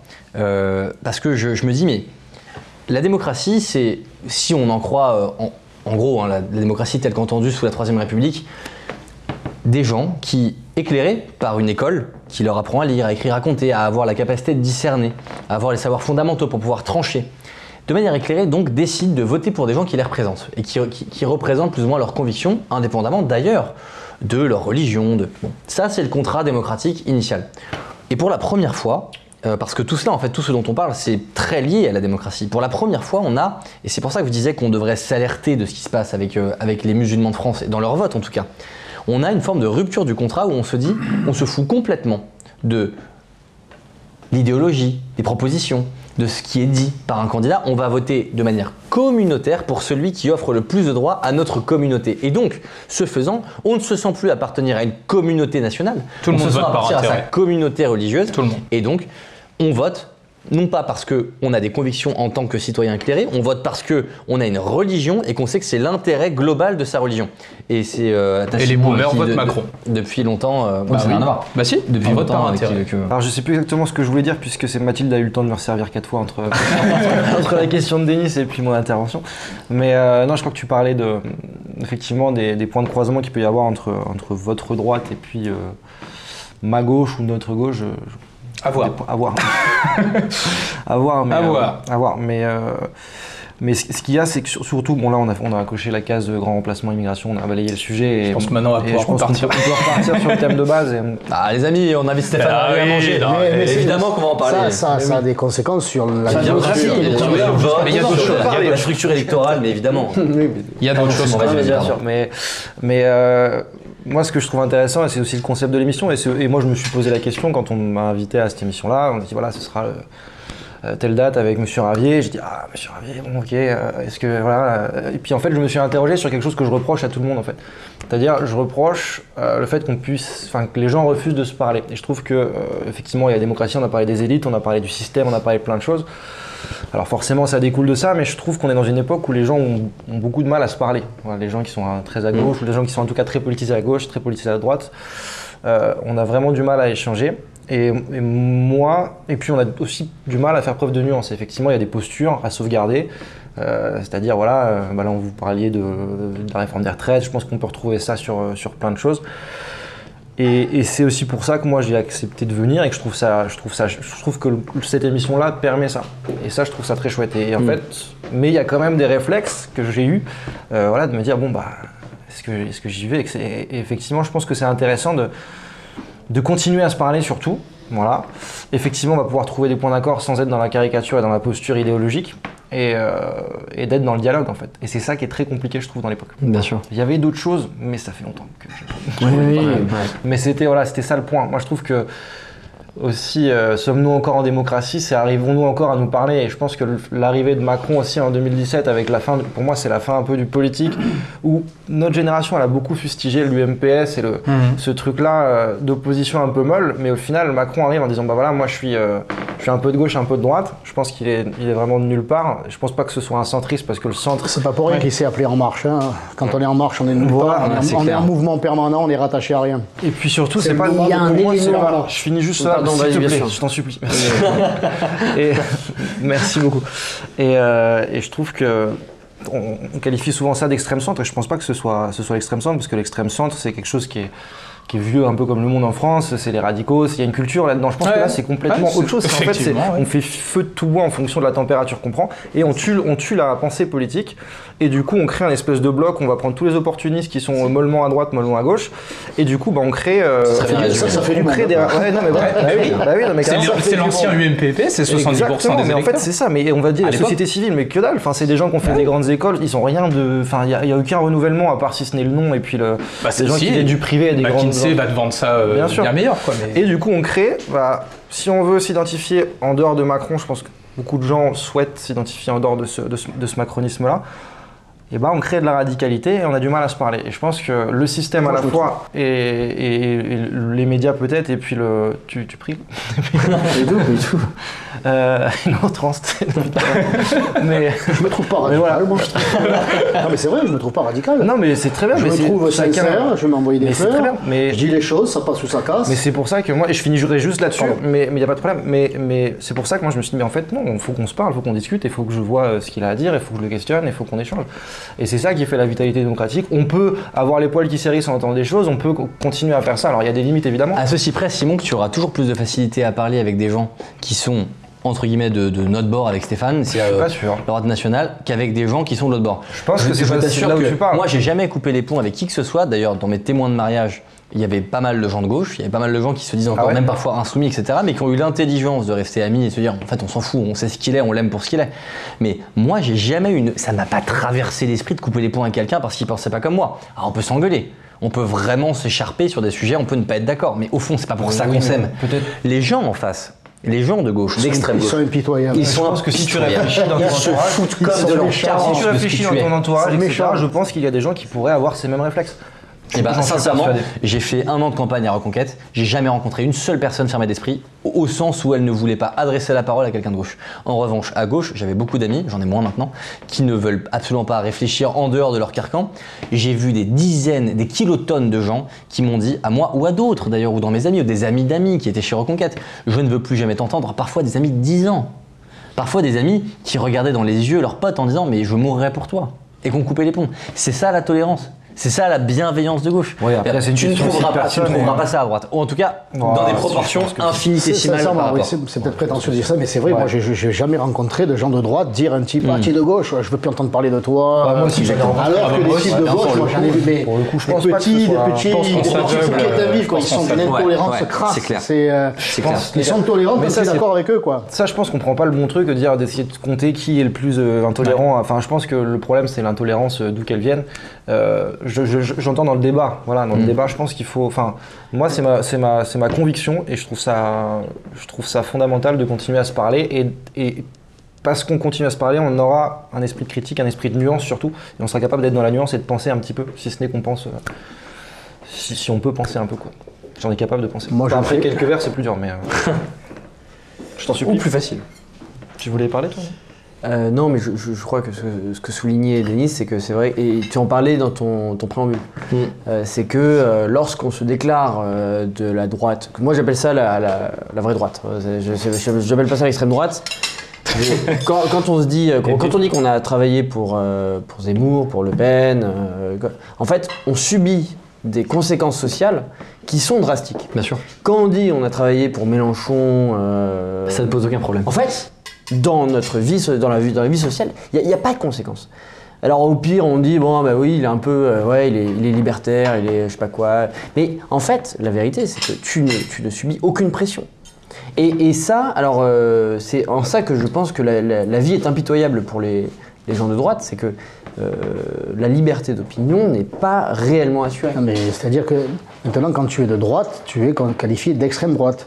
Et on est qualifié d'extrême droite parce que la droite a glissé vers le, vers le centre, Bien sûr. voire vers la gauche. Bien sûr. Et ceux qui sont restés droits dans leurs convictions et pas dans leurs bottes, Bah oui, c'est ça le truc. Ah ben, il y a- y a- la, la droite est titre- tellement déportée sur la gauche que euh, nous qui sommes restés des gens de droite, on apparaît comme étant des, en- comme des, des extraterrestres, comme des gens je d'extrême peux droite, alors qu'on est restés des gens de Mais à ce conviction. titre, à ce titre, l'histoire de l'UMP, l'histoire Ah de oui, l'UMP est éclairante. euh, Non, le programme commun de 81, c'est pire que Mélenchon. Non mais l'histoire de l'UMP est éclairante parce que vraiment l'UMP donc c'est euh, le RPR et l'UDF et, et- et- et- et l'UDF euh, donc c'est selon la, la- la formule qui était populaire à l'époque l'UDF apportait les élus et le RPR les électeurs. Et, en fait ce qui s'est passé et je crois que ça illustre pas mal ce qu'on disait auparavant sur la complexification du jeu politique et euh, l'éloignement de la politique des citoyens. C'est que les électeurs qui venaient du RPR du coup qui étaient de droite. Et, le RPR pour être moi, ma vision, c'est que le RPR, c'est le programme de Zemmour. Le RPR, euh, historiquement, enfin, le RPR 90, La c'est plateforme Zemmour. 86-88, c'est Elle n'est pas très éloignée. c'est hein. plus, c'est plus musclé que le FN. C'est le- l'islam incompatible avec Exactement. la République. Et, et ça, et ça signé. euh, Ça, enfin, ça, c'est des trucs. euh, Et donc, La préférence nationale. Voilà, c'était musclé. et le RPR, donc le RPR, c'est ça. Le RPR, c'est ça. Pardon. On Ah oui, représente du coup le. Ah oui, quand même. Alors, nous avons saumon cuit euh, vapeur avec des carottes Vichy rôties au cumin et des haricots verts, huile d'olive ainsi qu'un concassé de tomates. Merci beaucoup. Magnifique, merci beaucoup. Et donc, le- euh, je me mets dans la tête du- de l'électeur RPR de l'époque. On lui dit, bon, euh, il y avait le RPR, euh, on était en lien, euh, c'était vos idées. Maintenant, pour avoir le pouvoir, c'était un jeu de pouvoir, pour avoir le pouvoir et pour le tenir encore mieux, on va créer l'UMP. Et l'UMP, c'est avec l'UDF, donc euh, bon, faut pas vous en faire. Ça va être des raffarins et des centristes, mais c'est simplement pour... euh, Et en fait, qu'est-ce qui s'est passé avec, avec l'UMP C'est que l'UMP, en, en quoi En 5 Je me ans? mets dans la peau d'un électeur de droite, mais je me suis, je, je m'ouvre les veines. Non, mais c'est ça. Raffarin, Et en quoi. 5 ans, en Ça fait, fait pas les, rêver, idées, les idées disparaissent. Parce que pourquoi? Parce qu'elles elles, elles passent dans la moulinette du jeu, euh, du jeu politicien euh, parisien. Et, au bout de 5 ans, en fait, on nous explique que euh, non, mais l'UMP, c'est bah, l'UDF. Et maintenant, les, électeurs RPR devront voter pour l'UDF. Parce que c'est comme ça. Et aujourd'hui, ben, Sarkozy, on en parlait tout à l'heure, Sarkozy, il a été élu sur un programme RPR, il a fait une politique UDF, en fait. Et Hmm. c'est le principe de, de, de, de- de l'UMP. Et, et, et, et l'UMP ou les Républicains, c'est la même chose. Et, et- et c'est ça Ouais, le mais glissement sont- vers le centre de sont la droite. 4% maintenant. C'est ça le glissement vers, la droite, 25. vers le centre de la droite. Et Mais aujourd'hui. ils sont à moins de 5, c'est pas faux. C'est-à-dire qu'il y a un moment Il y a où la besoin démocratie d'identité politique aussi de la part des Bon électeurs. appétit. euh, Ça a l'air délicieux en tout cas. Ils veulent savoir si, leurs euh, euh, candidats, leurs, euh, leurs élus sont de droite, de gauche, du centre. Ils ont besoin de repères aussi. On a besoin de repères aussi en politique. Quand tu passes de Chirac. Ah, c'est euh, dur. Oui, alors le bruit, les odeurs, Oui. euh, et, et- et à, ce que, à ce que la droite est devenue aujourd'hui euh, totalement conquise à l'immigration, à l'idée du métissage, du vivre ensemble, etc. un électeur de droite, il ne, peut, il ne peut que se tourner vers Zemmour, ou à la limite Le Pen père, Le Pen fille euh, de 2011 à 2015, on va dire. Mais, euh, Mais il le fait et pas là, parce et là, il se retrouve euh, avec une chasse. image de militants ou d'électeurs d'extrême droite. Enfin, tout le monde se souscrivait moi, pas au bruit et l'odeur. moi, je veux, je, je au-delà du bruit et des odeurs, Chirac, c'est avant tout le cordon retrouver mon sanitaire. RPR des années 80-90, quoi. Chirac, euh, personne, l'UMP, enfin euh, la pas droite de l'époque appelait à voter PS. Oui, mais c'est parlant. Oui, mais c'est parlant parce que t'as raison. quand on y pense aujourd'hui. Le bruit. Enfin, faut pas caricaturer en disant que l'électorat de Chirac c'était le bruit, enfin, était souscrivé au bruit et l'odeur quoi. Enfin, c'est pas Vu le scandale que ça a fait à pas l'époque, Non, justement. mais, oui, mais l'histoire de Chirac, c'est 95. Ouais. 95, c'est- c'est 5 ans déjà après, euh, après le, programme, euh, le programme RPR euh, qui a fondé Ah, le RPR. Oui, oui, d'accord. Et ce que je veux dire, c'est que s'il a parlé du bruit et de l'odeur, c'est parce que ça. enfin, Chirac, c'est un animal politique. Hmm. Chirac, à mon avis, il pensait aussi. Enfin, il croyait euh, aussi peu au bruit et à l'odeur que, Je pense. que au cordon sanitaire. Pour moi, c'est quelqu'un qui C'était sait. quelqu'un pour le coup qui était assez Je pense ouvert, pas qu'il y a du lustre. très très fan d'autres pas une civilisations. Oui, très, il vendait l'humanité à 18 ans, Chirac. hein, donc, il faut Ouais, aussi. non, euh, mais les personnages. hein. sympathique. Oui, oui. Voilà, exactement. Ouais, voilà. Il est sympathique à tout le monde, Chirac, C'est grâce au le président le Non, même pas, pour le coup. plus calamiteux qu'on ait jamais eu. C'est une, Ah, une sieste de, une sieste de 12 ans. C'est lui qui a tué la droite. Sarkozy aurait pu la ressusciter. Moi, j'ai jamais compris Sarkozy. Ouais. Quand il est élu, il a le revolver sur la tempe du Front National comme ça. Ouais. Il a le doigt sur la détente. Kouchner, Ramayad, euh, Mitterrand, euh, il n'a plus qu'à appuyer. Il n'a plus qu'à appuyer. Patrick on est à Besson. 4,5 Euh, Eric Besson. aux élections législatives. Financièrement, on est à la cave. On a perdu des électeurs. C'est une sorte de Le Pen, mais qui passe. C'est un Le Pen, euh, il a quasiment le même discours, mais il a été ministre, il est du système. C'est quand même moins. euh, euh, C'est plus accepté, quoi. Plus, plus accepté que de, de voter pour lui. Il n'a plus qu'à appuyer sur la détente. Et il ne le fait pas. Ouais. Bon, merci. Merci, mais merci. Merci pour le, pour le mouvement, mais. euh, T'as pu être séduit, toi, un moment, merci pour la France, quoi. Toi, t'as pu être séduit à un moment, euh, ne serait-ce qu'intellectuellement, parce que t'étais déjà évidemment engagé, mais toi, te dire, euh, putain, Sarko, quand même, il a peut-être gagné, il a des idées qui euh, peuvent me plaire, ou- Non. ou jamais. Non, moi j'étais un Le Penolâtre, donc, euh, donc pour moi il n'y a que Le Pen qui pouvait, euh, et ça s'est euh, finalement révélé être exact, en tout cas jusqu'à présent, jusqu'à ce que Zemmour arrive. Mais il n'a pas fallu, il a fallu attendre que quelques semaines, quoi. Quelques semaines pour que. C'est le problème de la droite. Quand elle gagne, elle ne peut pas s'empêcher de s'excuser auprès de la gauche. Pardon, on a gagné, allez, on prend un tel, on prend un tel, ou on mène une politique de gauche. Quand la gauche gagne, elle ne s'excuse pas. elle ne s'excuse pas. Et elle Mitterrand, une c'est un politique peu- de gauche. Mitterrand ses 83 quand même. Hollande, c'était pas non plus. Oui, Hollande. euh, Oui, mais bon, Pas pris en otage de tout le euh, pays. il y a hein. quand même eu des mesures, euh, et notamment euh, Sociétal, la, régul- euh, la régularisation euh. de millions de clandestins, et puis on en a Oui. fait entrer, et ce que la droite n'a jamais remis en question, en Mmh. réalité, jamais. Il est rentré plus d'étrangers sous Sarkozy que sous Jospin. Là, je vous parle même temps que ouais. les moins de... Voilà, c'est euh, à chaque fois que la droite a eu l'opportunité de remettre le pays sur une ligne politique économique de droite, c'est plus fort qu'elle. Elle peut, elle, elle- elle en a pas le courage. Parce qu'il y a cette gauche qui, cette intolérance là, et qui, je dirais presque que c'est tout à son honneur. Elle continue le combat, elle est harcèle, elle est. Moi j'ai vu euh, au, au Sénat pour la constitution- constitutionnalisation de l'IVG. Euh, L'ancien secrétaire général du Conseil constitutionnel avait donné une interview au Figaro en disant mais euh, c'est une opération d'agite-propre de la gauche. Il n'y a aucun risque que l'IVG en France soit remis en question. Il n'a cessé d'être renforcé. Mais on prenait. le- la gauche avait pris euh, comme actualité ce qui se passait aux États-Unis, ou prétendument, pour euh, faire de l'agite-propre. Et j'ai vu cette gauche, mais le, je ne sais plus comment elle s'appelle, cette, cette sénatrice de Paris, de la Gontrie. Ah Comme ça. Si vous êtes contre la constitutionnalisation de l'IVG, c'est que vous êtes contre l'IVG.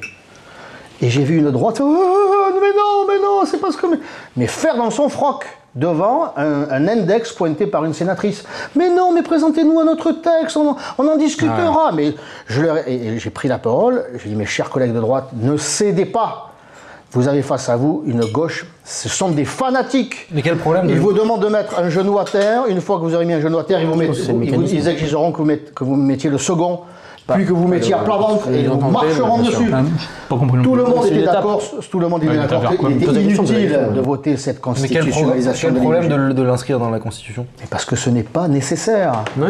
C'est un- en réalité, à mon avis, la gauche, l'IVG a été votée, a été proposée par une ministre de droite dans, dans un hémicycle de droite par un gouvernement de droite et un président de droite. Oui, mais Alors que c'est une, je dirais dans l'imaginaire, c'est une, une proposition, de, un projet de loi et une loi qui aurait dû être votée par la gauche. C'est quelque chose qui a échappé à la gauche. Et donc ça fait 40 ans qu'elle rumine. Et là, elles avaient l'opportunité de créer un coup et de se réapproprier l'IVG, de se réapproprier le, droit à l'IVG, considérant qu'on lui a historiquement volé. C'est la droite qui a voté, qui a voté l'IVG, c'est pas la gauche. C'est pas du vol dans le sens où tant mieux qu'il l'ait fait. Bah c'est oui, évidemment mais- la gauche qui, a, qui a fait ce projet. de Bah, façon partisane C'est pas la droite qui était dans la rue euh, pour défendre les droits des femmes. Enfin, il y a un moment. Ah, C'est ça, comme on en parlait tout à l'heure avec la, sécu- la sécurité sociale. Tu me dis c'est le CNR. Mais oui, c'est- historiquement c'est c'est vrai. mais le évidemment. c'est parce qu'il y a un PCF à 30% et en plus qui est armé.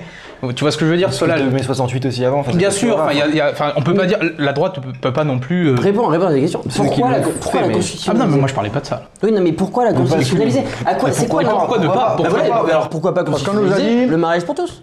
Pourquoi pas constitutionnaliser dit- le, le- Hmm. le- le- la sanctuarisation de, de, Fais-en de quatre ou 200 cinq. 000, Amen. 200 000 Non mais qu'est-ce- où est-ce qu'on s'arrête Non mais c'est- où est-ce qu'on s'arrête À quoi ça sert? Le fait de moi pour moi inscrire dans la constitution, il y a un côté euh, un effet d'annonce et on a l'impression que ça ne coûte rien et ça amène une sorte de va de baume. politique, ça. C'est que- c'est po- c'est pu- alors ça c'est la Ouais, politique d'accord. politicienne par excellence. ça. C'est Ça, marrant à c'est quel prendre- point ça, c'est, c'est- Ouais, ça a c'est l'air prendre d'être énervant. euh, Mais non, mais moi, parce que ça- c'est gratuit. je suis ni pour ni contre en soi, Moi, ça me paraît pas Mais déconnant, arrête, ça me paraît pas arrête. nécessaire. Non, mais tu mais- arrêtes de feindre de pas comprendre. Tu vois Ce qu'on te dit, c'est qu'on n'a pas envie de se faire la soupe et, Ouais. la, com de la gauche.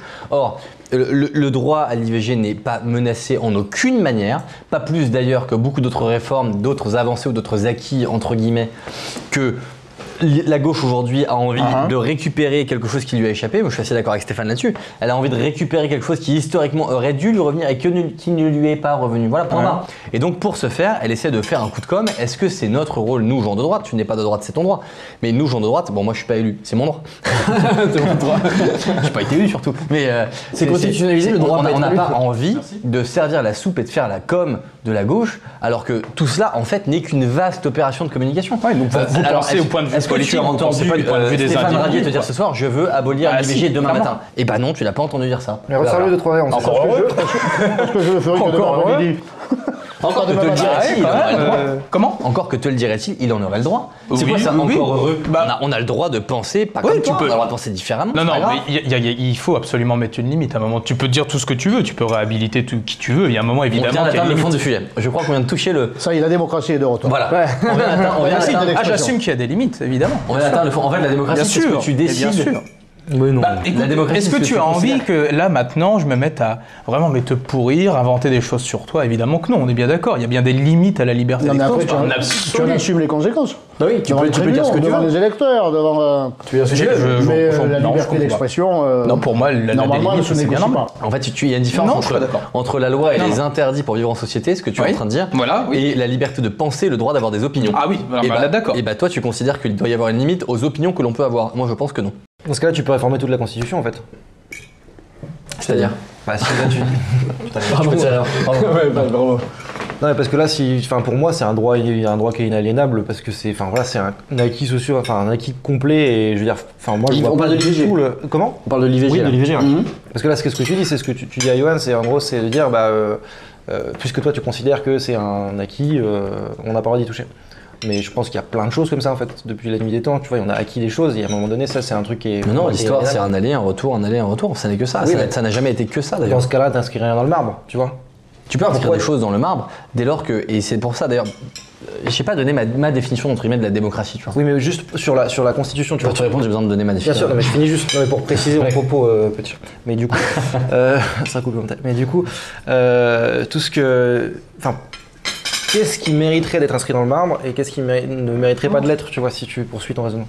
La seule chose, à mes yeux, c'est marrant, j'ai eu ce débat il y a pas très longtemps avec euh, d'autres amis, également de gauche par ailleurs, comme quoi je suis pas si fermé d'esprit, contrairement à aux gens de gauche. Pas Oui, tous, la pas preuve, tous, ouais, pas bah, tous, donc, évidemment. euh, Pas tous, eh, je fais Ta ce que je présence peux, hein. ici- Ta présence ici Merci, la preuve que tu n'es pas, mais je me dis, la démocratie, au fond, c'est pas de porter un jugement de valeur sur les opinions que peuvent avoir les uns et les autres. Ouais, c'est de se mettre d'accord sur quelques convictions.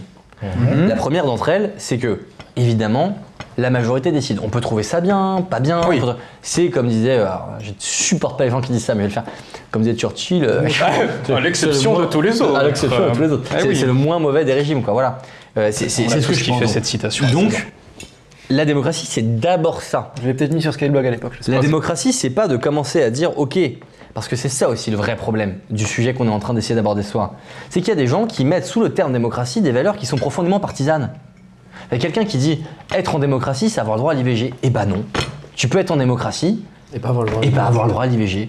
Moi, je te dis pas que je suis contre l'IVG. C'est pas souhaitable. Bah oui. mais, mais c'est possible. Mais il y a un moment, la démocratie, c'est, tu peux pas mettre sous la sainte protection du terme démocratie des idées qui sont Qu'est-ce profondément que, qu'est-ce partisanes. que tu mettrais alors? Non mais alors moi la question est intéressante parce que la, consti- la- la constitution, euh, en fait pour moi c'est une sorte de faux, de, de faux bouclier. C'est-à-dire qu'on Hmm. on se donne un beau rôle en mettant genre, dans la constitution Qu'est-ce qui est constitutionnel Qu'est-ce qui est constitutionnable Pardon, qu'est-ce qui ne l'est pas Qu'est-ce qui est ah bah, je- J'ai peux pas de définition. J'ai pas de définition. En fait, Qu'est-ce qui est partisan Est-ce qu'il vois, la Constitution, c'est pas compliqué. C'est à la base, c'est juste l'organisation des pouvoirs et la répartition et l'équilibre des pouvoirs au sein d'une société. La manière dont les gens peuvent décider pour eux-mêmes, c'est ça que détermine la Constitution. Après, par idéologie, on a commencé à dire, assez rapidement d'ailleurs, hein, qu'il fallait qu'on considère que le droit d'asile, le machin, le droit de ça, le- la charte de l'environnement, et puis on a mis tout et n'importe quoi pour dire on peut pas y toucher. fille, ouais. Mais ce qu'on a fait, c'est faire rentrer l'idéologie dans le marbre inamovible. Or, je suis désolé, ça n'est pas à la Constitution de protéger des choses qui sont de l'ordre de l'idéologie. Et moi, si j'ai envie d'être contre l'avortement, et bah j'ai le droit. Et que Monsieur Johan ou Monsieur Simon soient pas d'accord, et ben c'est pas grave, c'est la démocratie. Ou Monsieur Solal. Parce que la démocratie, c'est profondément violent en soi. C'est l'institutionnalisation du conflit. C'est ça la démocratie. C'est pas on est tous d'accord, sinon ça c'est une dictature, ça c'est Hitler. Quand on. Point Godwin. Ouais. C'est la droite maintenant qui fait ça, hein, vous avez vu Si, si- si- si fondamentalement on n'est pas d'accord, c'est qu'on est encore en démocratie. On me peut suis censuré, en plus, d'accord. Mais quand tu dis hop hop hop hop hop, C'est pas attention, Hitler interdiction de débattre, Non, mais- interdiction de c'est dans la Constitution. Et bah t'es pas en démocratie. Enfin c'est c'est en tout cas mon point de vue quoi. Ouais, ouais, mais. euh, Moi, je trouve ça assez chouette, personnellement, qu'à un moment donné, la France se dise, à un moment, bah voilà, la France à partir de maintenant, c'est, voilà, on, si tu es en France, Patrie des droits de l'homme, on en euh, voilà, ça, il faut c'est bien faire des choix aussi dans une constitution, ça donc, donne des orientations. bah, Stéphane- en France, Stéphane- l'intervention de Stéphane. Ouais, le, Il est en train de ruminer tout à l'heure. Elle est en train de et en même temps je remine. Je pas. la- Non, je suis d'accord avec toi. Attends, laisse, laisse Ouais, Stéphane. non, je voulais poser la question. Sur quoi tu veux que je m'exprime? Non, pardon, mais en fait, moi, je- euh, parce qu'en effet, là, du coup, sur l'IVG, euh, le Sénat a dû se, se prononcer sur la constitutionnalisation de, de l'IVG. Euh, est-ce que, du coup, ça, enfin, ça passe à chaque fois par le Sénat? Est-ce que à chaque fois, euh, est-ce que le- lorsque le Sénat propose un avis, Non, ça, ça c'était passé par l'Assemblée nationale d'abord, c'est arrivé au Sénat, et ça a fini par être voté.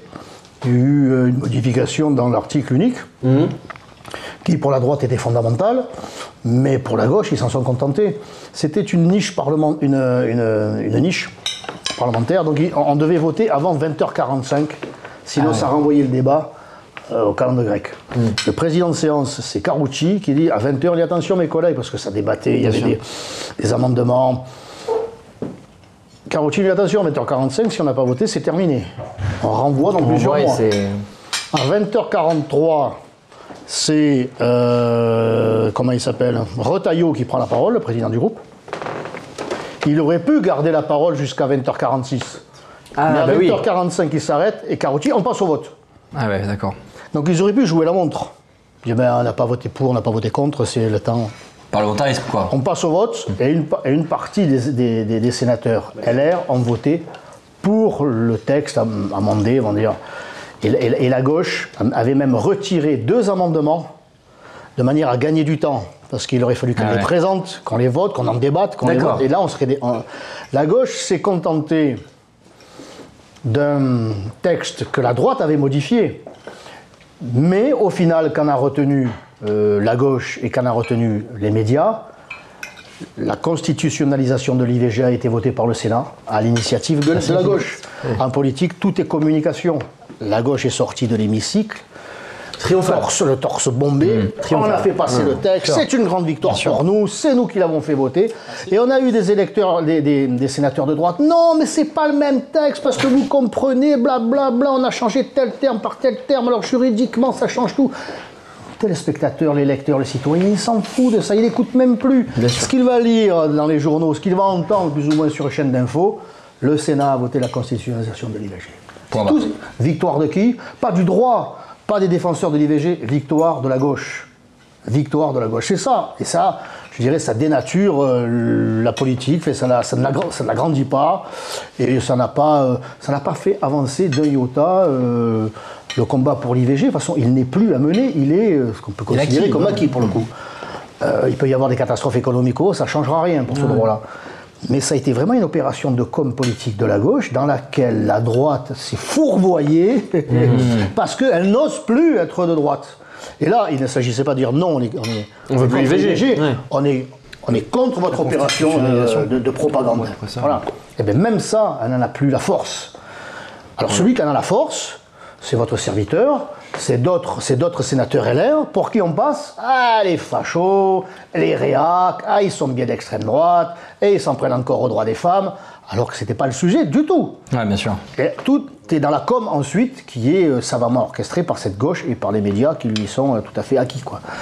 C'est, c'est ça la réalité. Mais alors pour moi, le, le, besoin d'une de droit, c'est un peu comme la pantanisation. C'est- La pantanisation, c'est une façon à peu de frais de se donner une image de. euh, alors moi, vous voyez, le droit des femmes, ça m'importe, alors que ça ne coûte, coûte rien du tout à Macron euh, faire pantaniser quatre femmes. Ouais.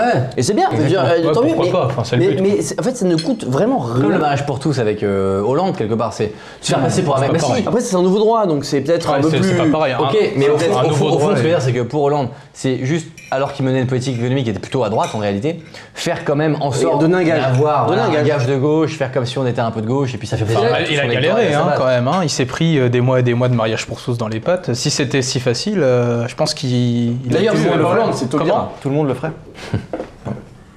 Très fort, très fort. Je l'ai eu, J'ai la référence également. La, ma- la manif pour tous, c'est ça Ouais. Je veux dire, Mais- euh, du point de vue de Hollande. Ça t'a choqué les manifs pour tous ou pas? Euh, alors là, je parlais du point de vue de Hollande. Avec du recul, moi j'étais assez jeune, hein, il y a 10 ans. Ouais, ouais. Euh, Aujourd'hui, est-ce que la manif pour tous te choque bah, je, je suis pas. je suis- T'avais 10 ans. Puis il y a eu pas mal, il y a eu pas mal de choses. hein.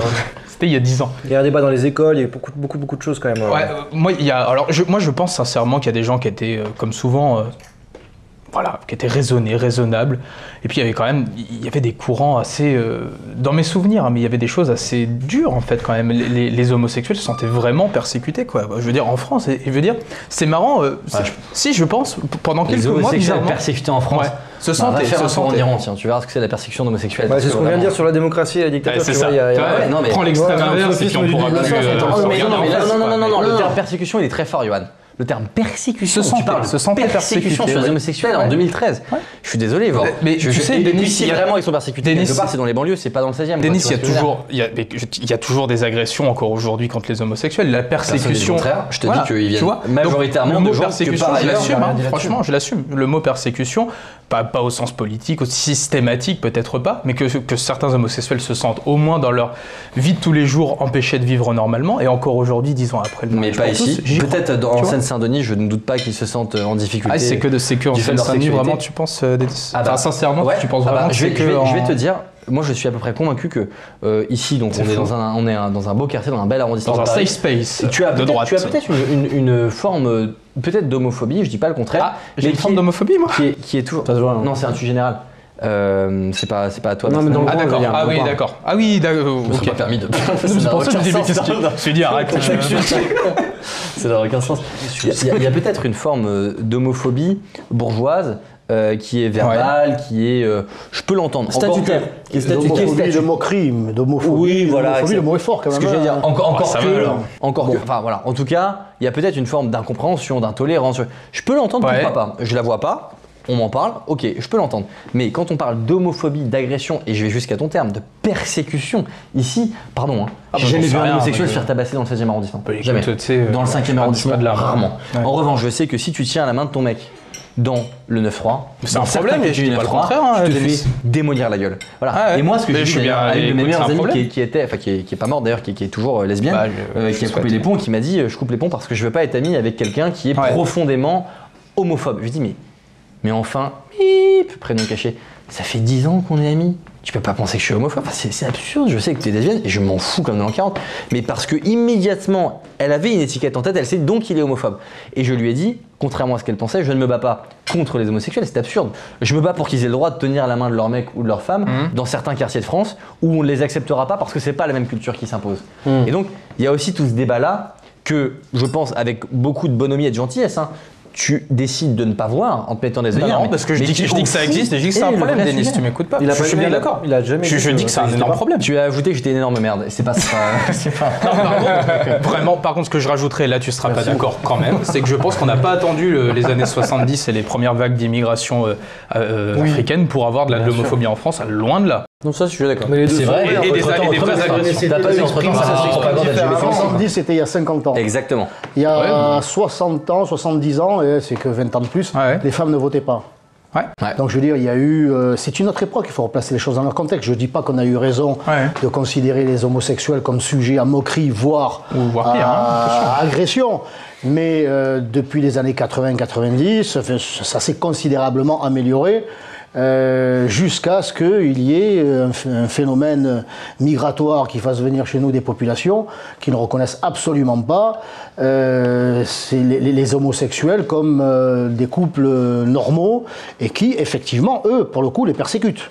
C'est si les homosexuels sont aujourd'hui victimes, la cible de violences, j'en suis convaincu aussi, c'est plutôt dans le 9-3, dans le 9-4, sûr, dans le sûrement, 9-5, sûrement. dans le- Vous avez- dans, dans je certains quartiers du 1-3, mais euh, je crois que c'est rentré dans la tête des gens, enfin, des Français, c'est Oui, mais c'est rentré grâce, au, grâce pour moi au projet de loi aussi. Je pense que ça, ça Ouais, participe que à ça. ça a été très bizarre, Effectivement, ce c'est toujours difficile dans ces quartiers-là. Je, je- je- mais là, je, je souscris Ouais, à ça enfin, ça, mais ça, pour le coup, dans la, dans la France, euh, voilà, un peu plus, euh, un peu plus périphérique, peu, hein. et, C'est un peu réveillé, qui s'est dit, ben, Je pense que là, on a changé les, enfin ça, ça a changé les mentalités. ça, vraiment. Pas partout Ça a évidemment, mais dans, hein. dans ces territoires-là, j'en suis persuadé. Alors, Enfin, si moi, nous, on a vécu l'expérience au lycée et moi j'ai milité un petit peu pour ce truc-là. Et, et je voyais bien le rapport des gens par rapport à ça. Et les- ces gens-là, je les revois parce que on est, c'est une petite ville, je viens d'une petite ville de 20 000 habitants en Normandie, et je les revois. Et, je- et quand, enfin, je, je- je suis persuadé que ça a changé les mentalités. Bien sûr. Mais c'était pas, effectivement, il n'y avait pas de l'agression physique, etc. Non, mais il y avait de la moquerie, etc. Mais qui, pour moi, moquerie, est- enfin, peut être égale à On a tous été victimes d'une moquerie pour Bien une sûr. raison ou pour une autre. bien sûr. Moi, Mais j'étais pas, moi, j'étais pas très, très épais quand j'étais gamin. On se foutait de ma gueule. J'ai eu euh, euh, une, une, une acné euh, dévastatrice. J'avais des, on appelle ça, qui ne, ne- ne s'est pas fait qualifier de calculette. Euh, voilà, on, a, on a tous été victimes de moqueries à un moment donné euh, dans notre vie. Oui, après, Bon, les mentalités évoluent. Il y a quand même différents pans, il y a, différents de son identité qui peuvent, voilà, c'est quand même, je pense.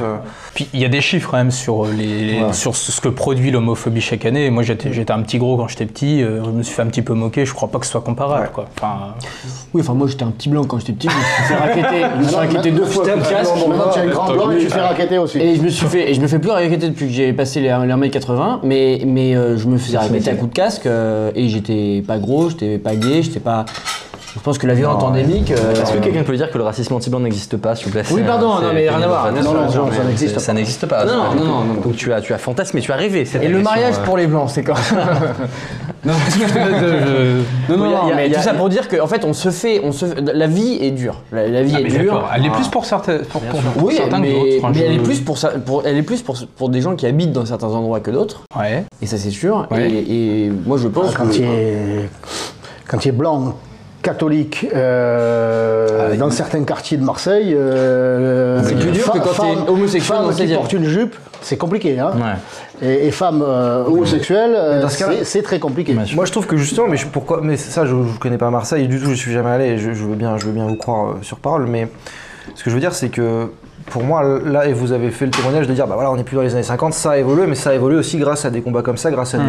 Et c'est, je pense pas que ce soit, on soit parti sur euh, un truc complètement décadent, Pardon, etc. mais- Je pense que c'est juste du bon sens et que les mentalités, les mentalités ont évolué dans le bon sens objectivement, au-delà du clivage droite-gauche. Après, euh, on peut parler d'autres choses, mais, mais sur ce point-là du mariage pour tous, je vois pas, euh, je vois pas de problème. Je sais pas si la si Non, mais en fait, moi, le mariage était vraiment euh, euh, une demande de la, j'aime pas dire ça, mais de la communauté euh, parce qu'en réalité, il y en a très peu chaque année, hein, de mariage Oui, ça, c'est- homosexuel. c'est bien sûr. Moi, j'aimerais reboucler Il n'y avait pas une demande forte marier, de la part des homosexuels. mais les gens- principe.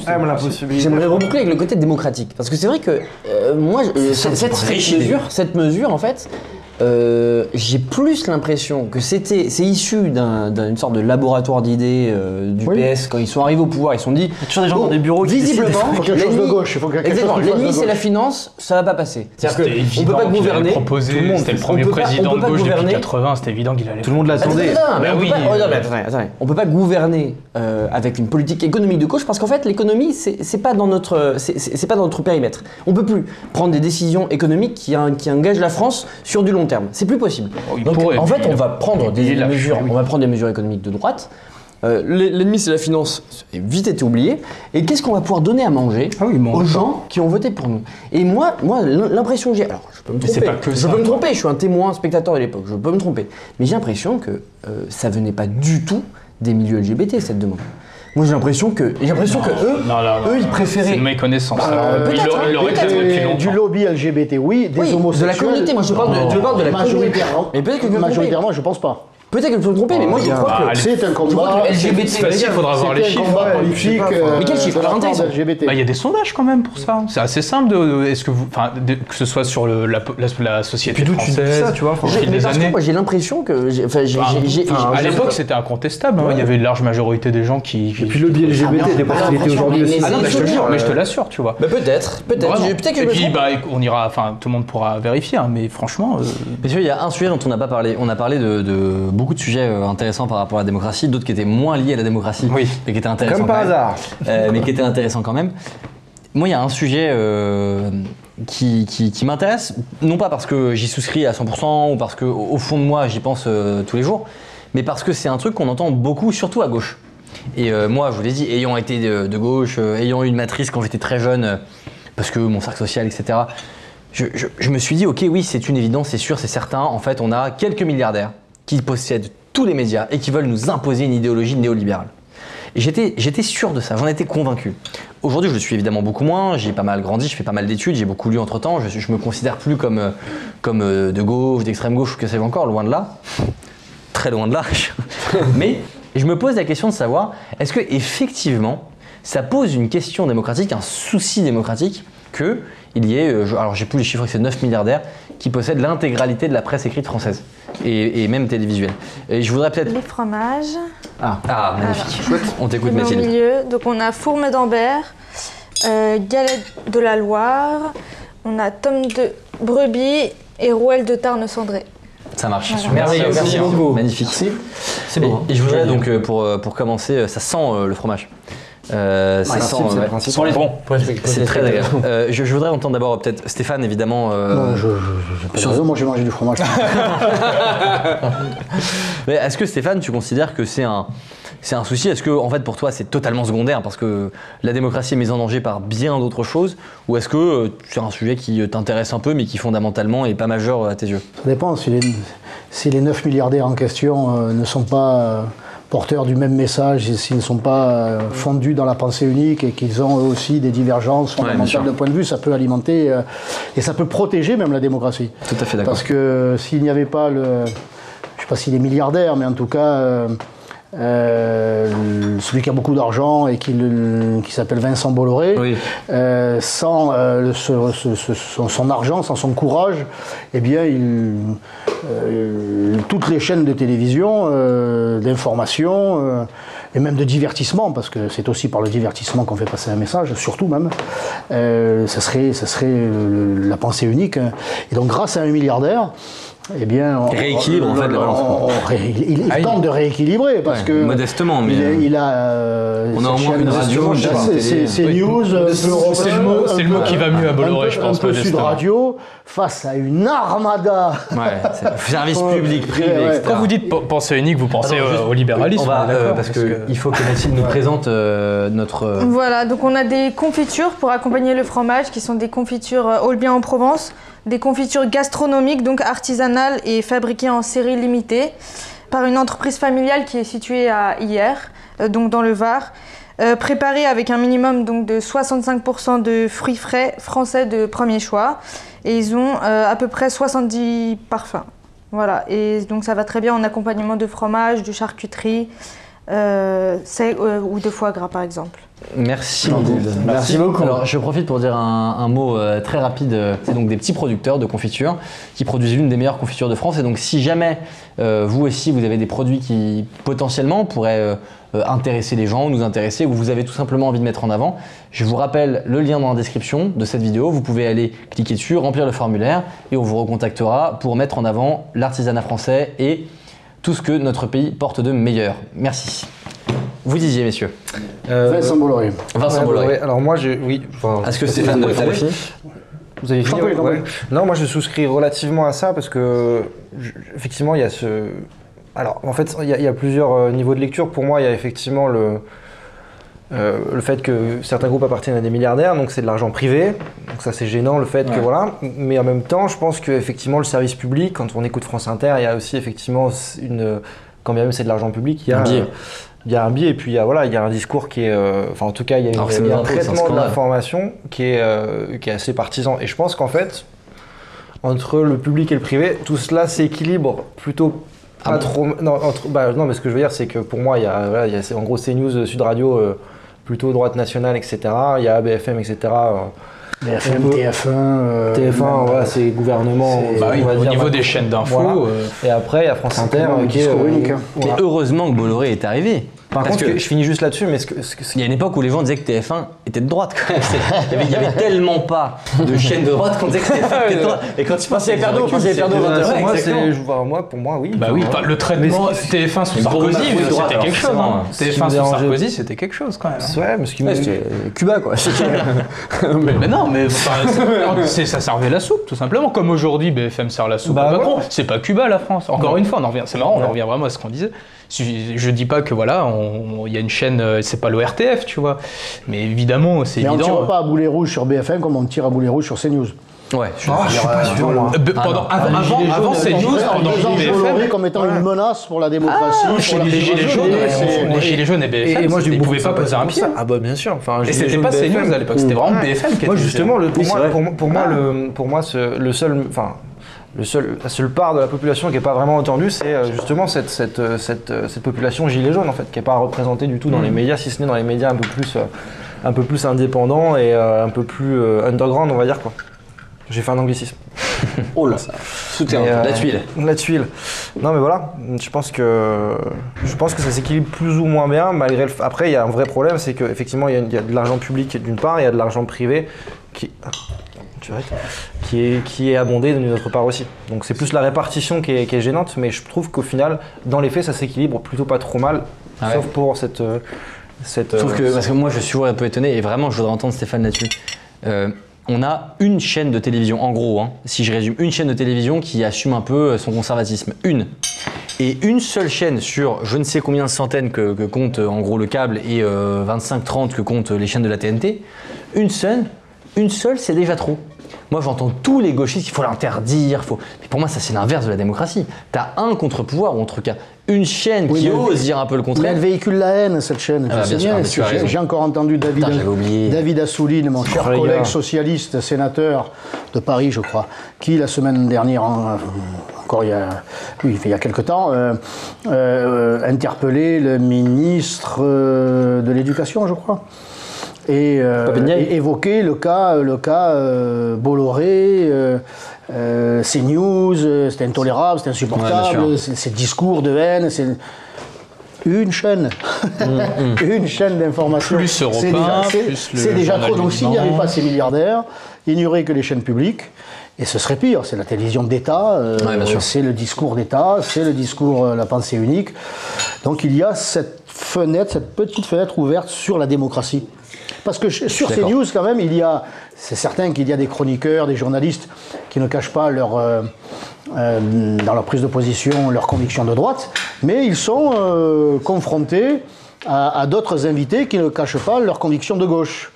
Alors que sur les autres chaînes, C'est clair. euh, il n'y a pas autant d'invités de droite pour pouvoir euh, défendre leurs convictions. Sur CNews, il y a, évidemment, euh, il y a évidemment des, euh, des invités, des chroniqueurs, des journalistes de droite, mais il y a aussi, il y a toujours matière à débat, il y a toujours, des- toujours des invités qui portent d'autres convictions, et c'est ce qui fait la, la richesse de cette, euh, de cette chaîne, l'intérêt que leur portent aussi euh, les, les téléspectateurs.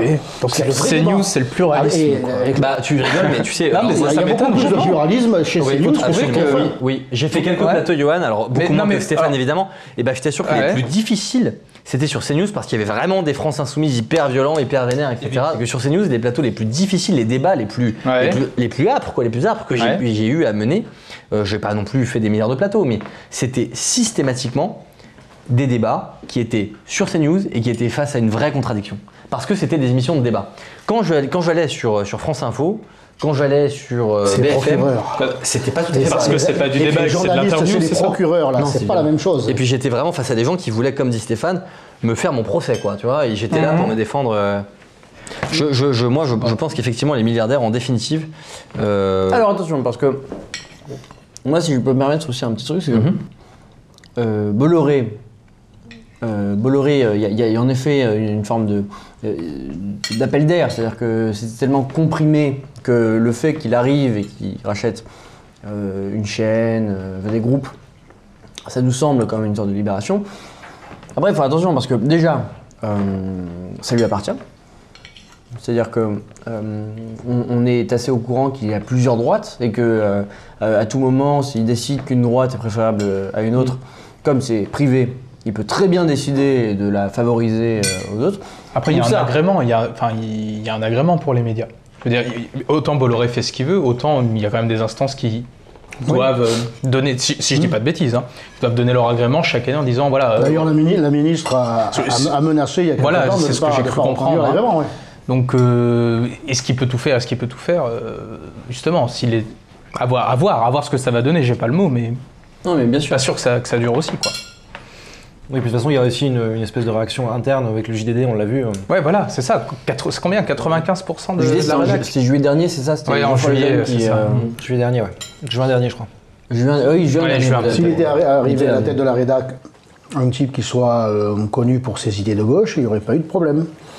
Mais comme, mais, mais- mais comme il est connu pour ne pas avoir trop d'idées de gauche, ça a été Ah ouais. la levée de bouclier. C'est Après, moi, je souscris à un truc, c'est que. Donc démocratie à deux vitesses. Ouais, mais sur CNews, moi, je suis pas, je, alors, je suis pas du tout un client de CNews, mais pour le coup, euh, ma grand-mère regarde beaucoup CNews. Et moi, je, je- c'est vrai que j'ai, j'aime énormément ma grand-mère, et j'en ai un peu marre des gens qui, non, mais c'est vrai, qui, qui sont dans ce truc de dire, mais de toute façon, c'est une scène de, voilà, les, les gens forcément, ils deviennent, euh, ils deviennent, euh, ils deviennent racistes ou ils deviennent machin à cause de CNews. Je pense pas. Je pense que voilà, il y a des gens qui arrivent à penser par eux-mêmes aussi.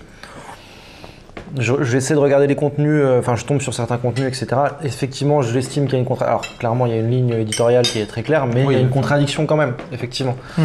Euh, après, bon, c'est vrai qu'il y a Paul Melun qui est beaucoup sur, euh, sur CNews, qui est de gauche. Mais De gauche, Ouais, je connais pas. Moi, qui est de gauche, mais qui est, a, priori, euh, je pense que 95% de ses interventions, c'est pour critiquer la, la gauche quand même. Ah, c'est ça qui est embêtant, Donc, toujours. euh, voilà. Mais pour le La coup, gauche, maintenant. celui, l'ancien de Libé, l'ancien rédaction de, de, de Libé. Geoffrin, ouais, il y a Geoffrin Geoffrin. aussi. Ah, il y a Souvent. sur CNews, quand même. Ouais. Mais c'est ça qu'il est. est- Bah pour le coup, il défend ses positions. euh, c'est pour dire aussi que CNews, c'est pas une chaîne non Avec plus euh, de- droite euh, qui a une seule vocation, c'est de faire Non, entendre mais une c'est pour ça. T'as. Geoffrin euh, qui s'exprime très régulièrement. Il y a une ligne, mais il y a une En contradiction. fait, je pense que euh, CNews, CNews, ce qu'a compris CNews, c'est un peu ce qu'avait compris Un peu avant, avant, avant CNews, c'est que les gens, ils aiment pas, ils aiment pas la gauche, ils aiment pas la droite non plus. Ils aiment le fait de voir des gens qui sont pas d'accord parler ensemble. Hanouna l'avait compris, on en faisait, mais alors c'était pas du tout politique, c'est juste, euh, il, Mais il ça l'est faisait- devenu, je suis d'accord avec Ça l'est toi. devenu, Si c'est mais- politiquement, je suis d'accord avec toi. ça est devenu, mais je veux dire, Ouais, au il, a, départ, il a gagné son succès en faisant en sorte qu'il y ait des gens C'est qui sont pas vraiment- d'accord, ouais, ouais, ça. sont vraiment pas d'accord. C'est pas du Exactement. jeu, c'est pas du après on va prendre un verre. véganes contre hyper viandard, mais à l'extrême de l'extrême, ça commence, ça a commencé comme ça. Et c'est un évêque contre une pute, enfin, c'est vraiment, c'est- ouais. c'est vraiment l'idée. Exactement. C'est vraiment ça. Et non mais Quoi? oui, bah oui, oui. Mais et CNews, quand même. CNews a compris que en fait, ce qui manquait sur toutes les autres chaînes, c'est pas tant. Alors oui, mais la droite, euh, c'est-à-dire que la droite est surreprésentée. Moi, je suis d'accord avec ça. Mais c'est surtout que, en fait, le fait que la droite soit repré- sous- sous-représentée, ça faisait que le débat était insipide. Entre des gens qui sont d'accord sur la, la- la globalité, mais qui euh, font euh, des petits détails de oui, il aurait peut-être pas dû faire comme ça, ou mais en fait, CNews a dit non, on va mettre euh, quelqu'un de droite avec Laurent Geoffrin en face, avec euh, Paul Melun, avec et, et on va vraiment attiser le débat. Et, et- et moi, je pense que c'est ça qui fait le succès de CNews. Ah oui, je suis pas- sûr que c'est ça qui fait le succès. Je suis pas sûr que ça sert le, je suis pas sûr que ça sert la démocratie pour autant. Tu vois, Quand tu vois le résultat de ce que ça donne, Mais alors là, on retombe. c'est intéressant. bruit, le bruit, la fureur. Après, après, avec sa télécommande, on peut zapper, on n'est pas obligé de Exactement. faire Alors là, CNews, hein. là d'accord, On là peut d'accord. passer Ah, mais- sur le discours officiel, enfin, bienveillant, euh, bien unique, pensant, ouais, bien ouais, pensant. Ouais, c'est pas ce qui manque sur la, sur la, sur la télécommande, hein, c'est pas un problème.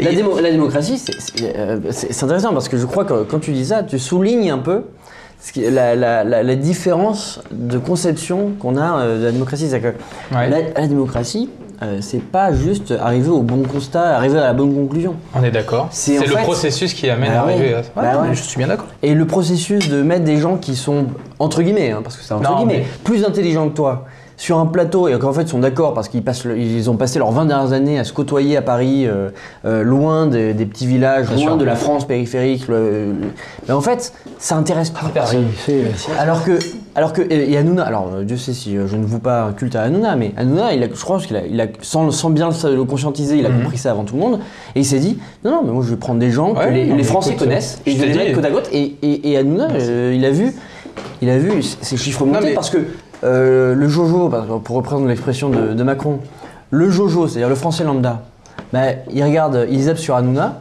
il voit des gens qu'il voit dans la rue. Il voit des gens, bien sûr. qui- il voit des gens à qui il Ça, achète. c'est- Ça, c'est il du dit, divertissement, ah, c'est pas vraiment de la.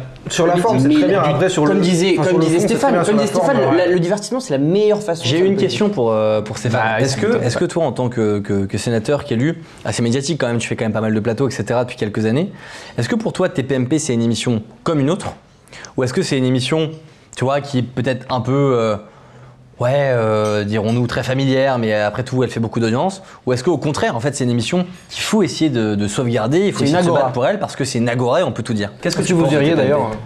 J'y suis allé à, à deux reprises. Ok. À deux reprises. Et euh, pas dans le même, euh, dans le même climat. euh, mais euh, ça veut dire quoi alors euh, Si je trouve que, que cette émission ne me convient pas, il faut la supprimer. Ça fait partie. Non, non, c'est pas ça, euh, mais- non, mais je veux dire, ça fait, ça fait partie euh, de la diversité euh, et de la, de la pluralité. Ouais. Et à son style, ça, ça vole pas très haut, mais je serais quand même tenté de dire que sans Hanouna, il n'y aurait pas eu de débat Je suis pendant, pendant la campagne ouais. des élections présidentielles parce que personne Ah, ne non, non, mais là, c'est lui pire, qui a poussé à la roue. Complètement. Le pire, c'est que je suis d'accord, pour euh, et fois, le doigt sur la couture. Macron ne voulait pas de débat. La mère Le Pen non plus, parce qu'effectivement, c'est quand elle dit rien qu'elle est la plus performante. Et euh, non, mais c'est la réalité. Et euh, en même temps, il était surprotégé, pendant que Zemmour était, était surflingué. euh, bref.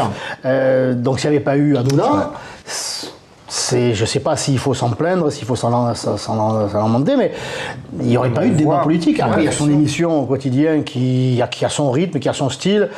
Euh, Sur la forme, mais plus- elle permet quand même, elle, elle attire un- Hmm. un- des, des- des téléspectateurs euh, plutôt jeunes euh, qui ne s'intéressent pas à la politique et qui, sans le savoir, sont en train d'écouter une émission qui peut être politique. Ah ouais, non, mais ça, c'est Euh, sûr. donc ça permet de raccrocher une, une- une certaine jeunesse euh, à, la politique par un, style qui est assez décroché. quoi. C'est pas l'heure de vérité Bien que j'ai connu, moi. Oui, c'est ça, euh, l'heure ouais. de vérité, euh, François Riviérieux, les grands messes, qu'il fallait être vraiment passionné parce que bon, c'était un invité, trois journalistes. Là, euh, là, c'est là tu arrives, là, tu arrives sur le plateau, dans, déjà tu as une forme de tunnel là. euh, Oui, euh, tu as la musique à fond. C'est la Tu- reine. tu as- tu C'est la reine.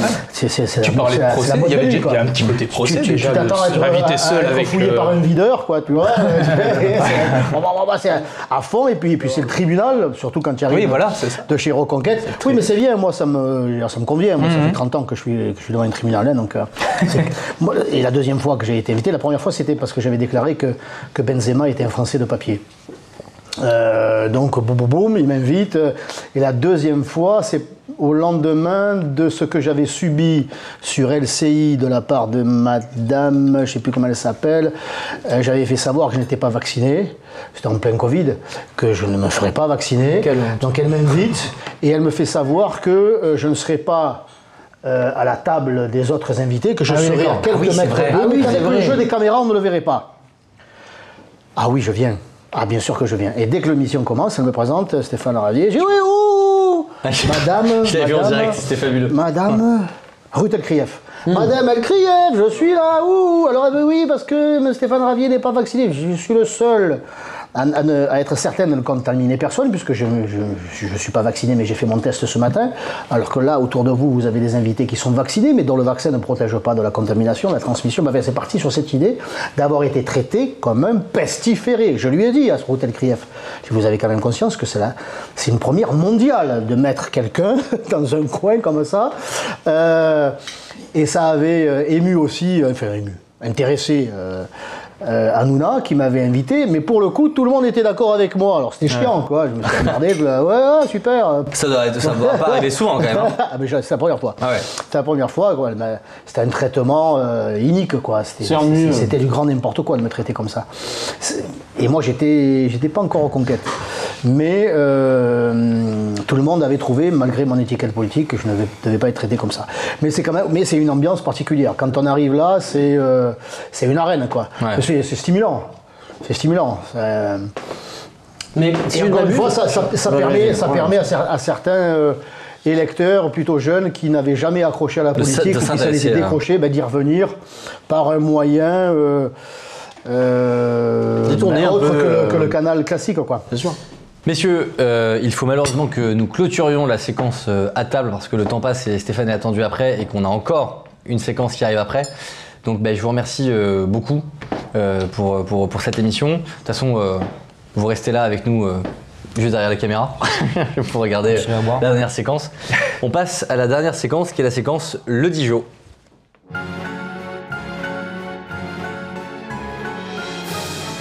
Bon Stéphane, est-ce que tu as passé une, une bonne émission? Oh non, je me, ça m'a saoulé. ça m'a saoulé, mais dans le bon sens du terme. Ouais, ouais, ouais, dans le sens, euh, on a, on a bien on vu. Bien mangé, bien bu. Non, c'est très intéressant. C'est très, très, intéressant, très dynamique et on a entendu euh, euh, la démocratie s'exprimer. Ah, donc euh, pourvu que ça dure, pourvu que ça dure. Donc, vraiment merci pour ton invitation. Ben, c'est moi qui te remercie parce que tu es le premier à venir participer à cette émission.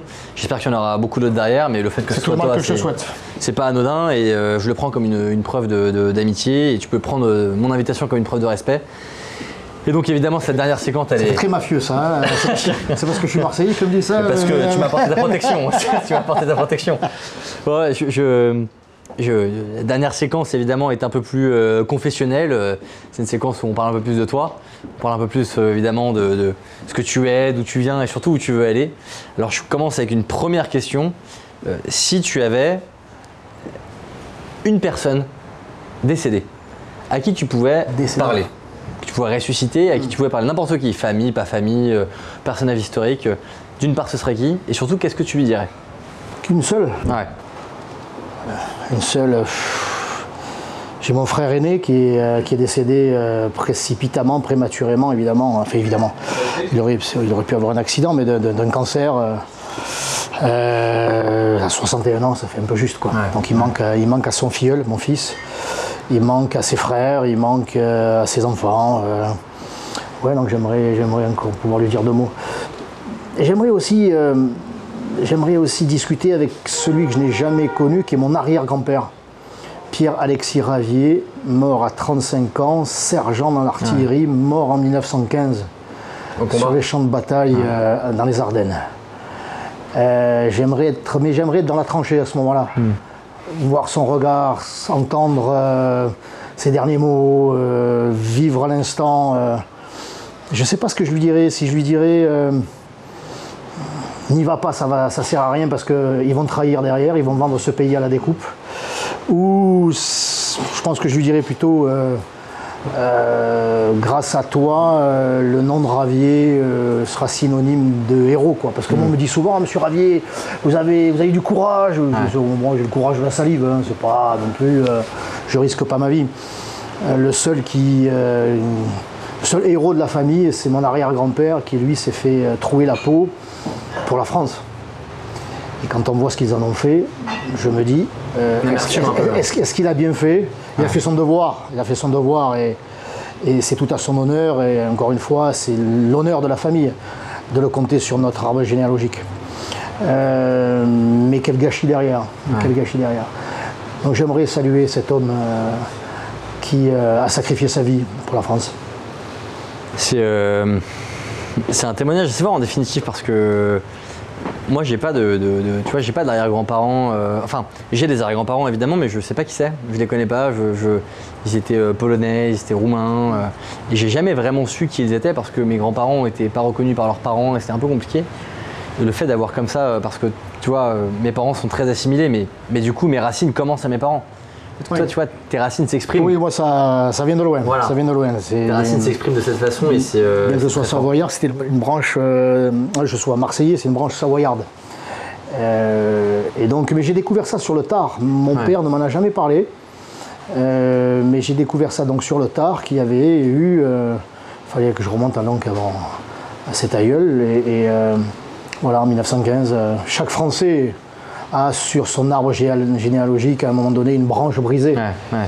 Euh, que ce soit les guerres, euh, j'allais dire coloniales, décolonisation, la, la deuxième guerre mondiale, la première, euh, le sang français a coulé sur la terre de France pour que la France reste française. Et c'est pour ça aussi que je me bats. C'est pour mes de- enfants, Ouais. mais c'est aussi pour ceux qui nous ont précédés, et lui notamment, qui lui a, a livré le combat ultime. Euh, Jusqu'à sa vie, qui- quoi. qui- Jusqu'à sa vie, là, le sacrifice ultime. Il n'y en a pas le droit euh, de ne pas continuer le combat, d'autant qu'il est quand même moins compliqué. En tout cas, euh, jusqu'à présent, j'ai pas le sentiment d'avoir euh, risqué ma vie. Alors cette séquence s'appelle le Dijon. Euh, donc on va boire un petit Dijon. Merci Mathilde. Un petit. un petit. Dijon. C'est un, cognac. Oui. Donc je trinque à la santé du coup de ton arrière-grand-père, à la- à la santé de ton combat, à la santé de notre combat parce que à ma modeste mesure, euh, je pense aussi faire ce que je peux pour Oui, mon pays. chacun- Et je te pose la question suivante qui est un peu plus légère, euh, mais qui est quand même lourde de sens. Est-ce que toi, Stéphane, tu, tu es croyant? Est-ce que tu crois en Dieu?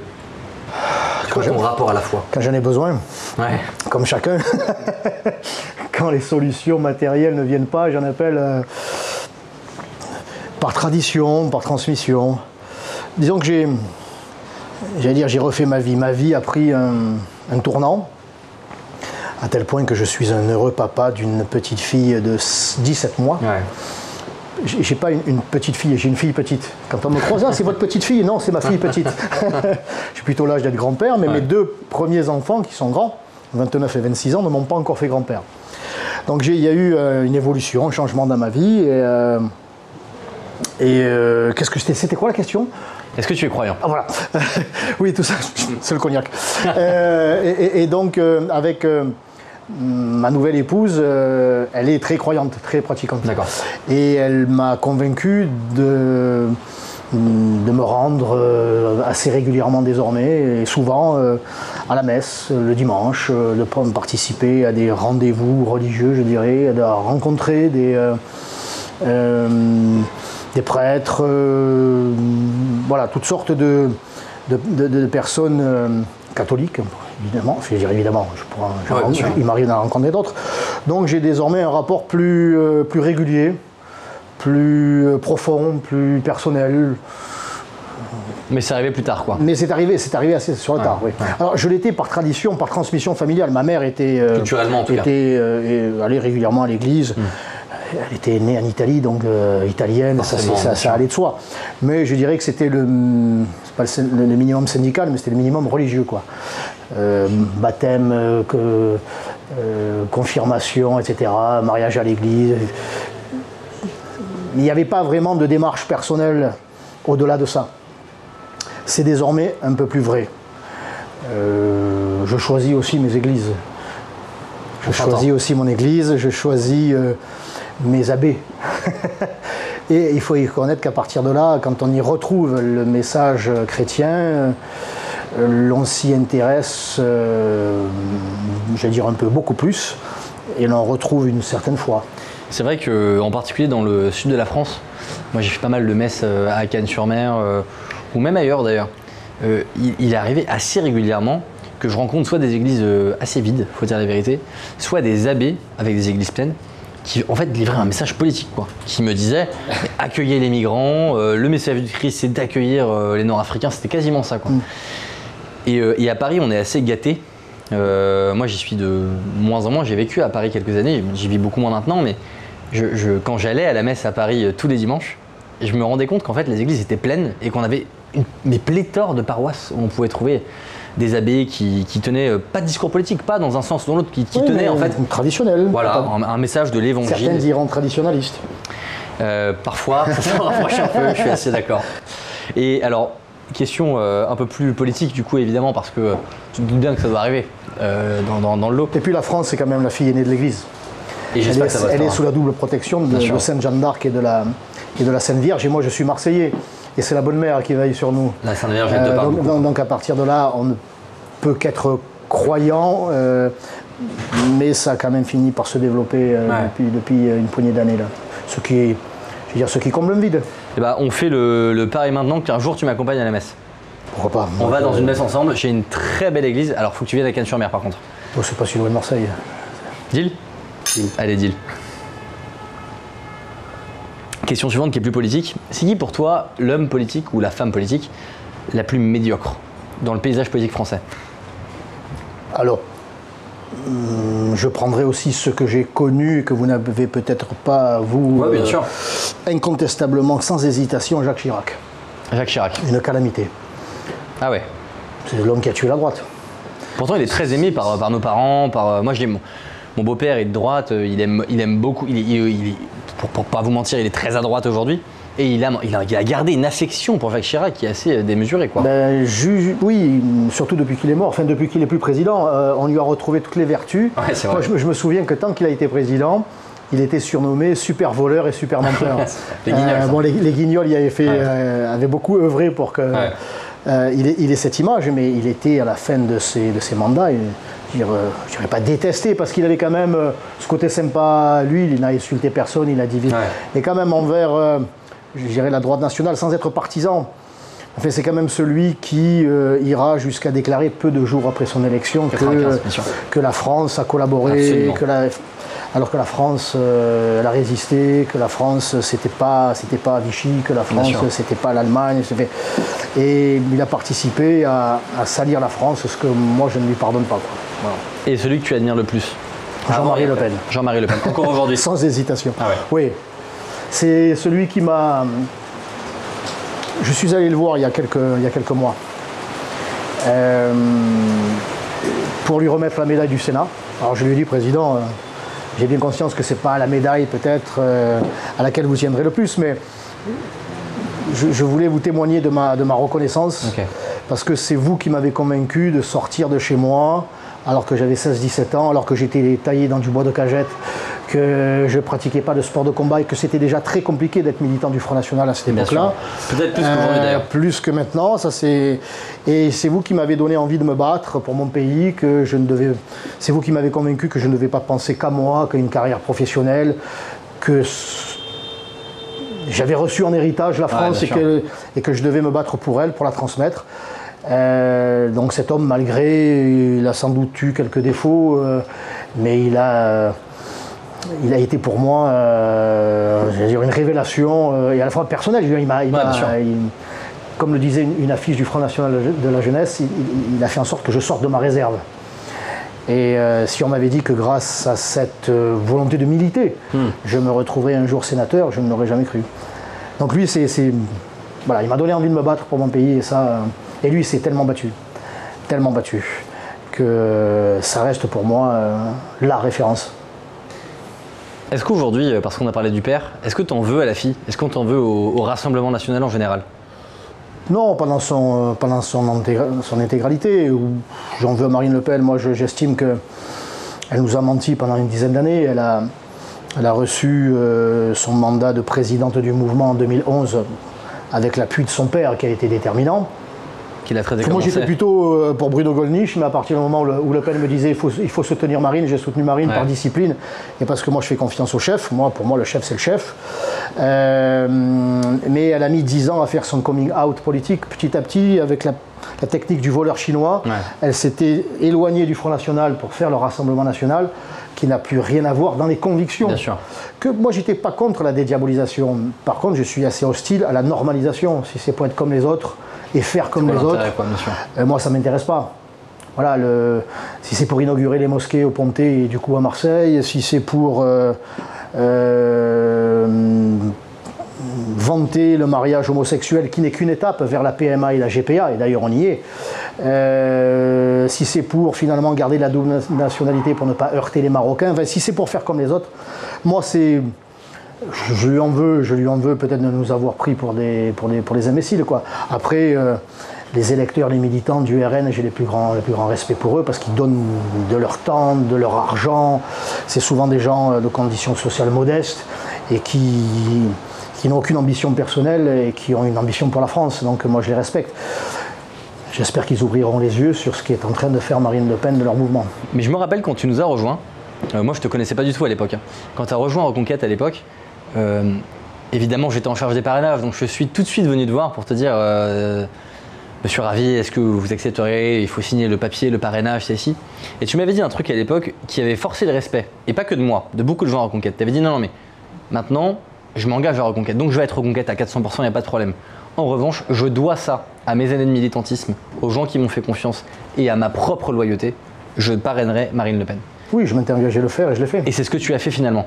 Et tu vois, personne t'en a voulu. Alors si on les avait pas eu, ça aurait peut-être été S'il un en avait manqué une. un peu différent. Mais, mais au fond, j'ai trouvé ça assez admirable parce qu'aujourd'hui, euh, c'est une valeur qui se perd et, euh, et je, et je considère qu'au fond, tu vois, même si j'aurais préféré que tu parraines Zemmour et que. que ben, t'as as pris la bonne décision en fait à ce moment-là. Alors j'ai dit pour solde de tout compte. Ouais, ouais. Pour solde de tout compte, alors évidemment j'entends euh, encore quelques fois euh, ton mandat tu le dois au RN, euh, tu le dois au parti, euh, rends-le au parti, mais moi j'ai obtenu ces mandats à partir de convictions que portait encore le parti.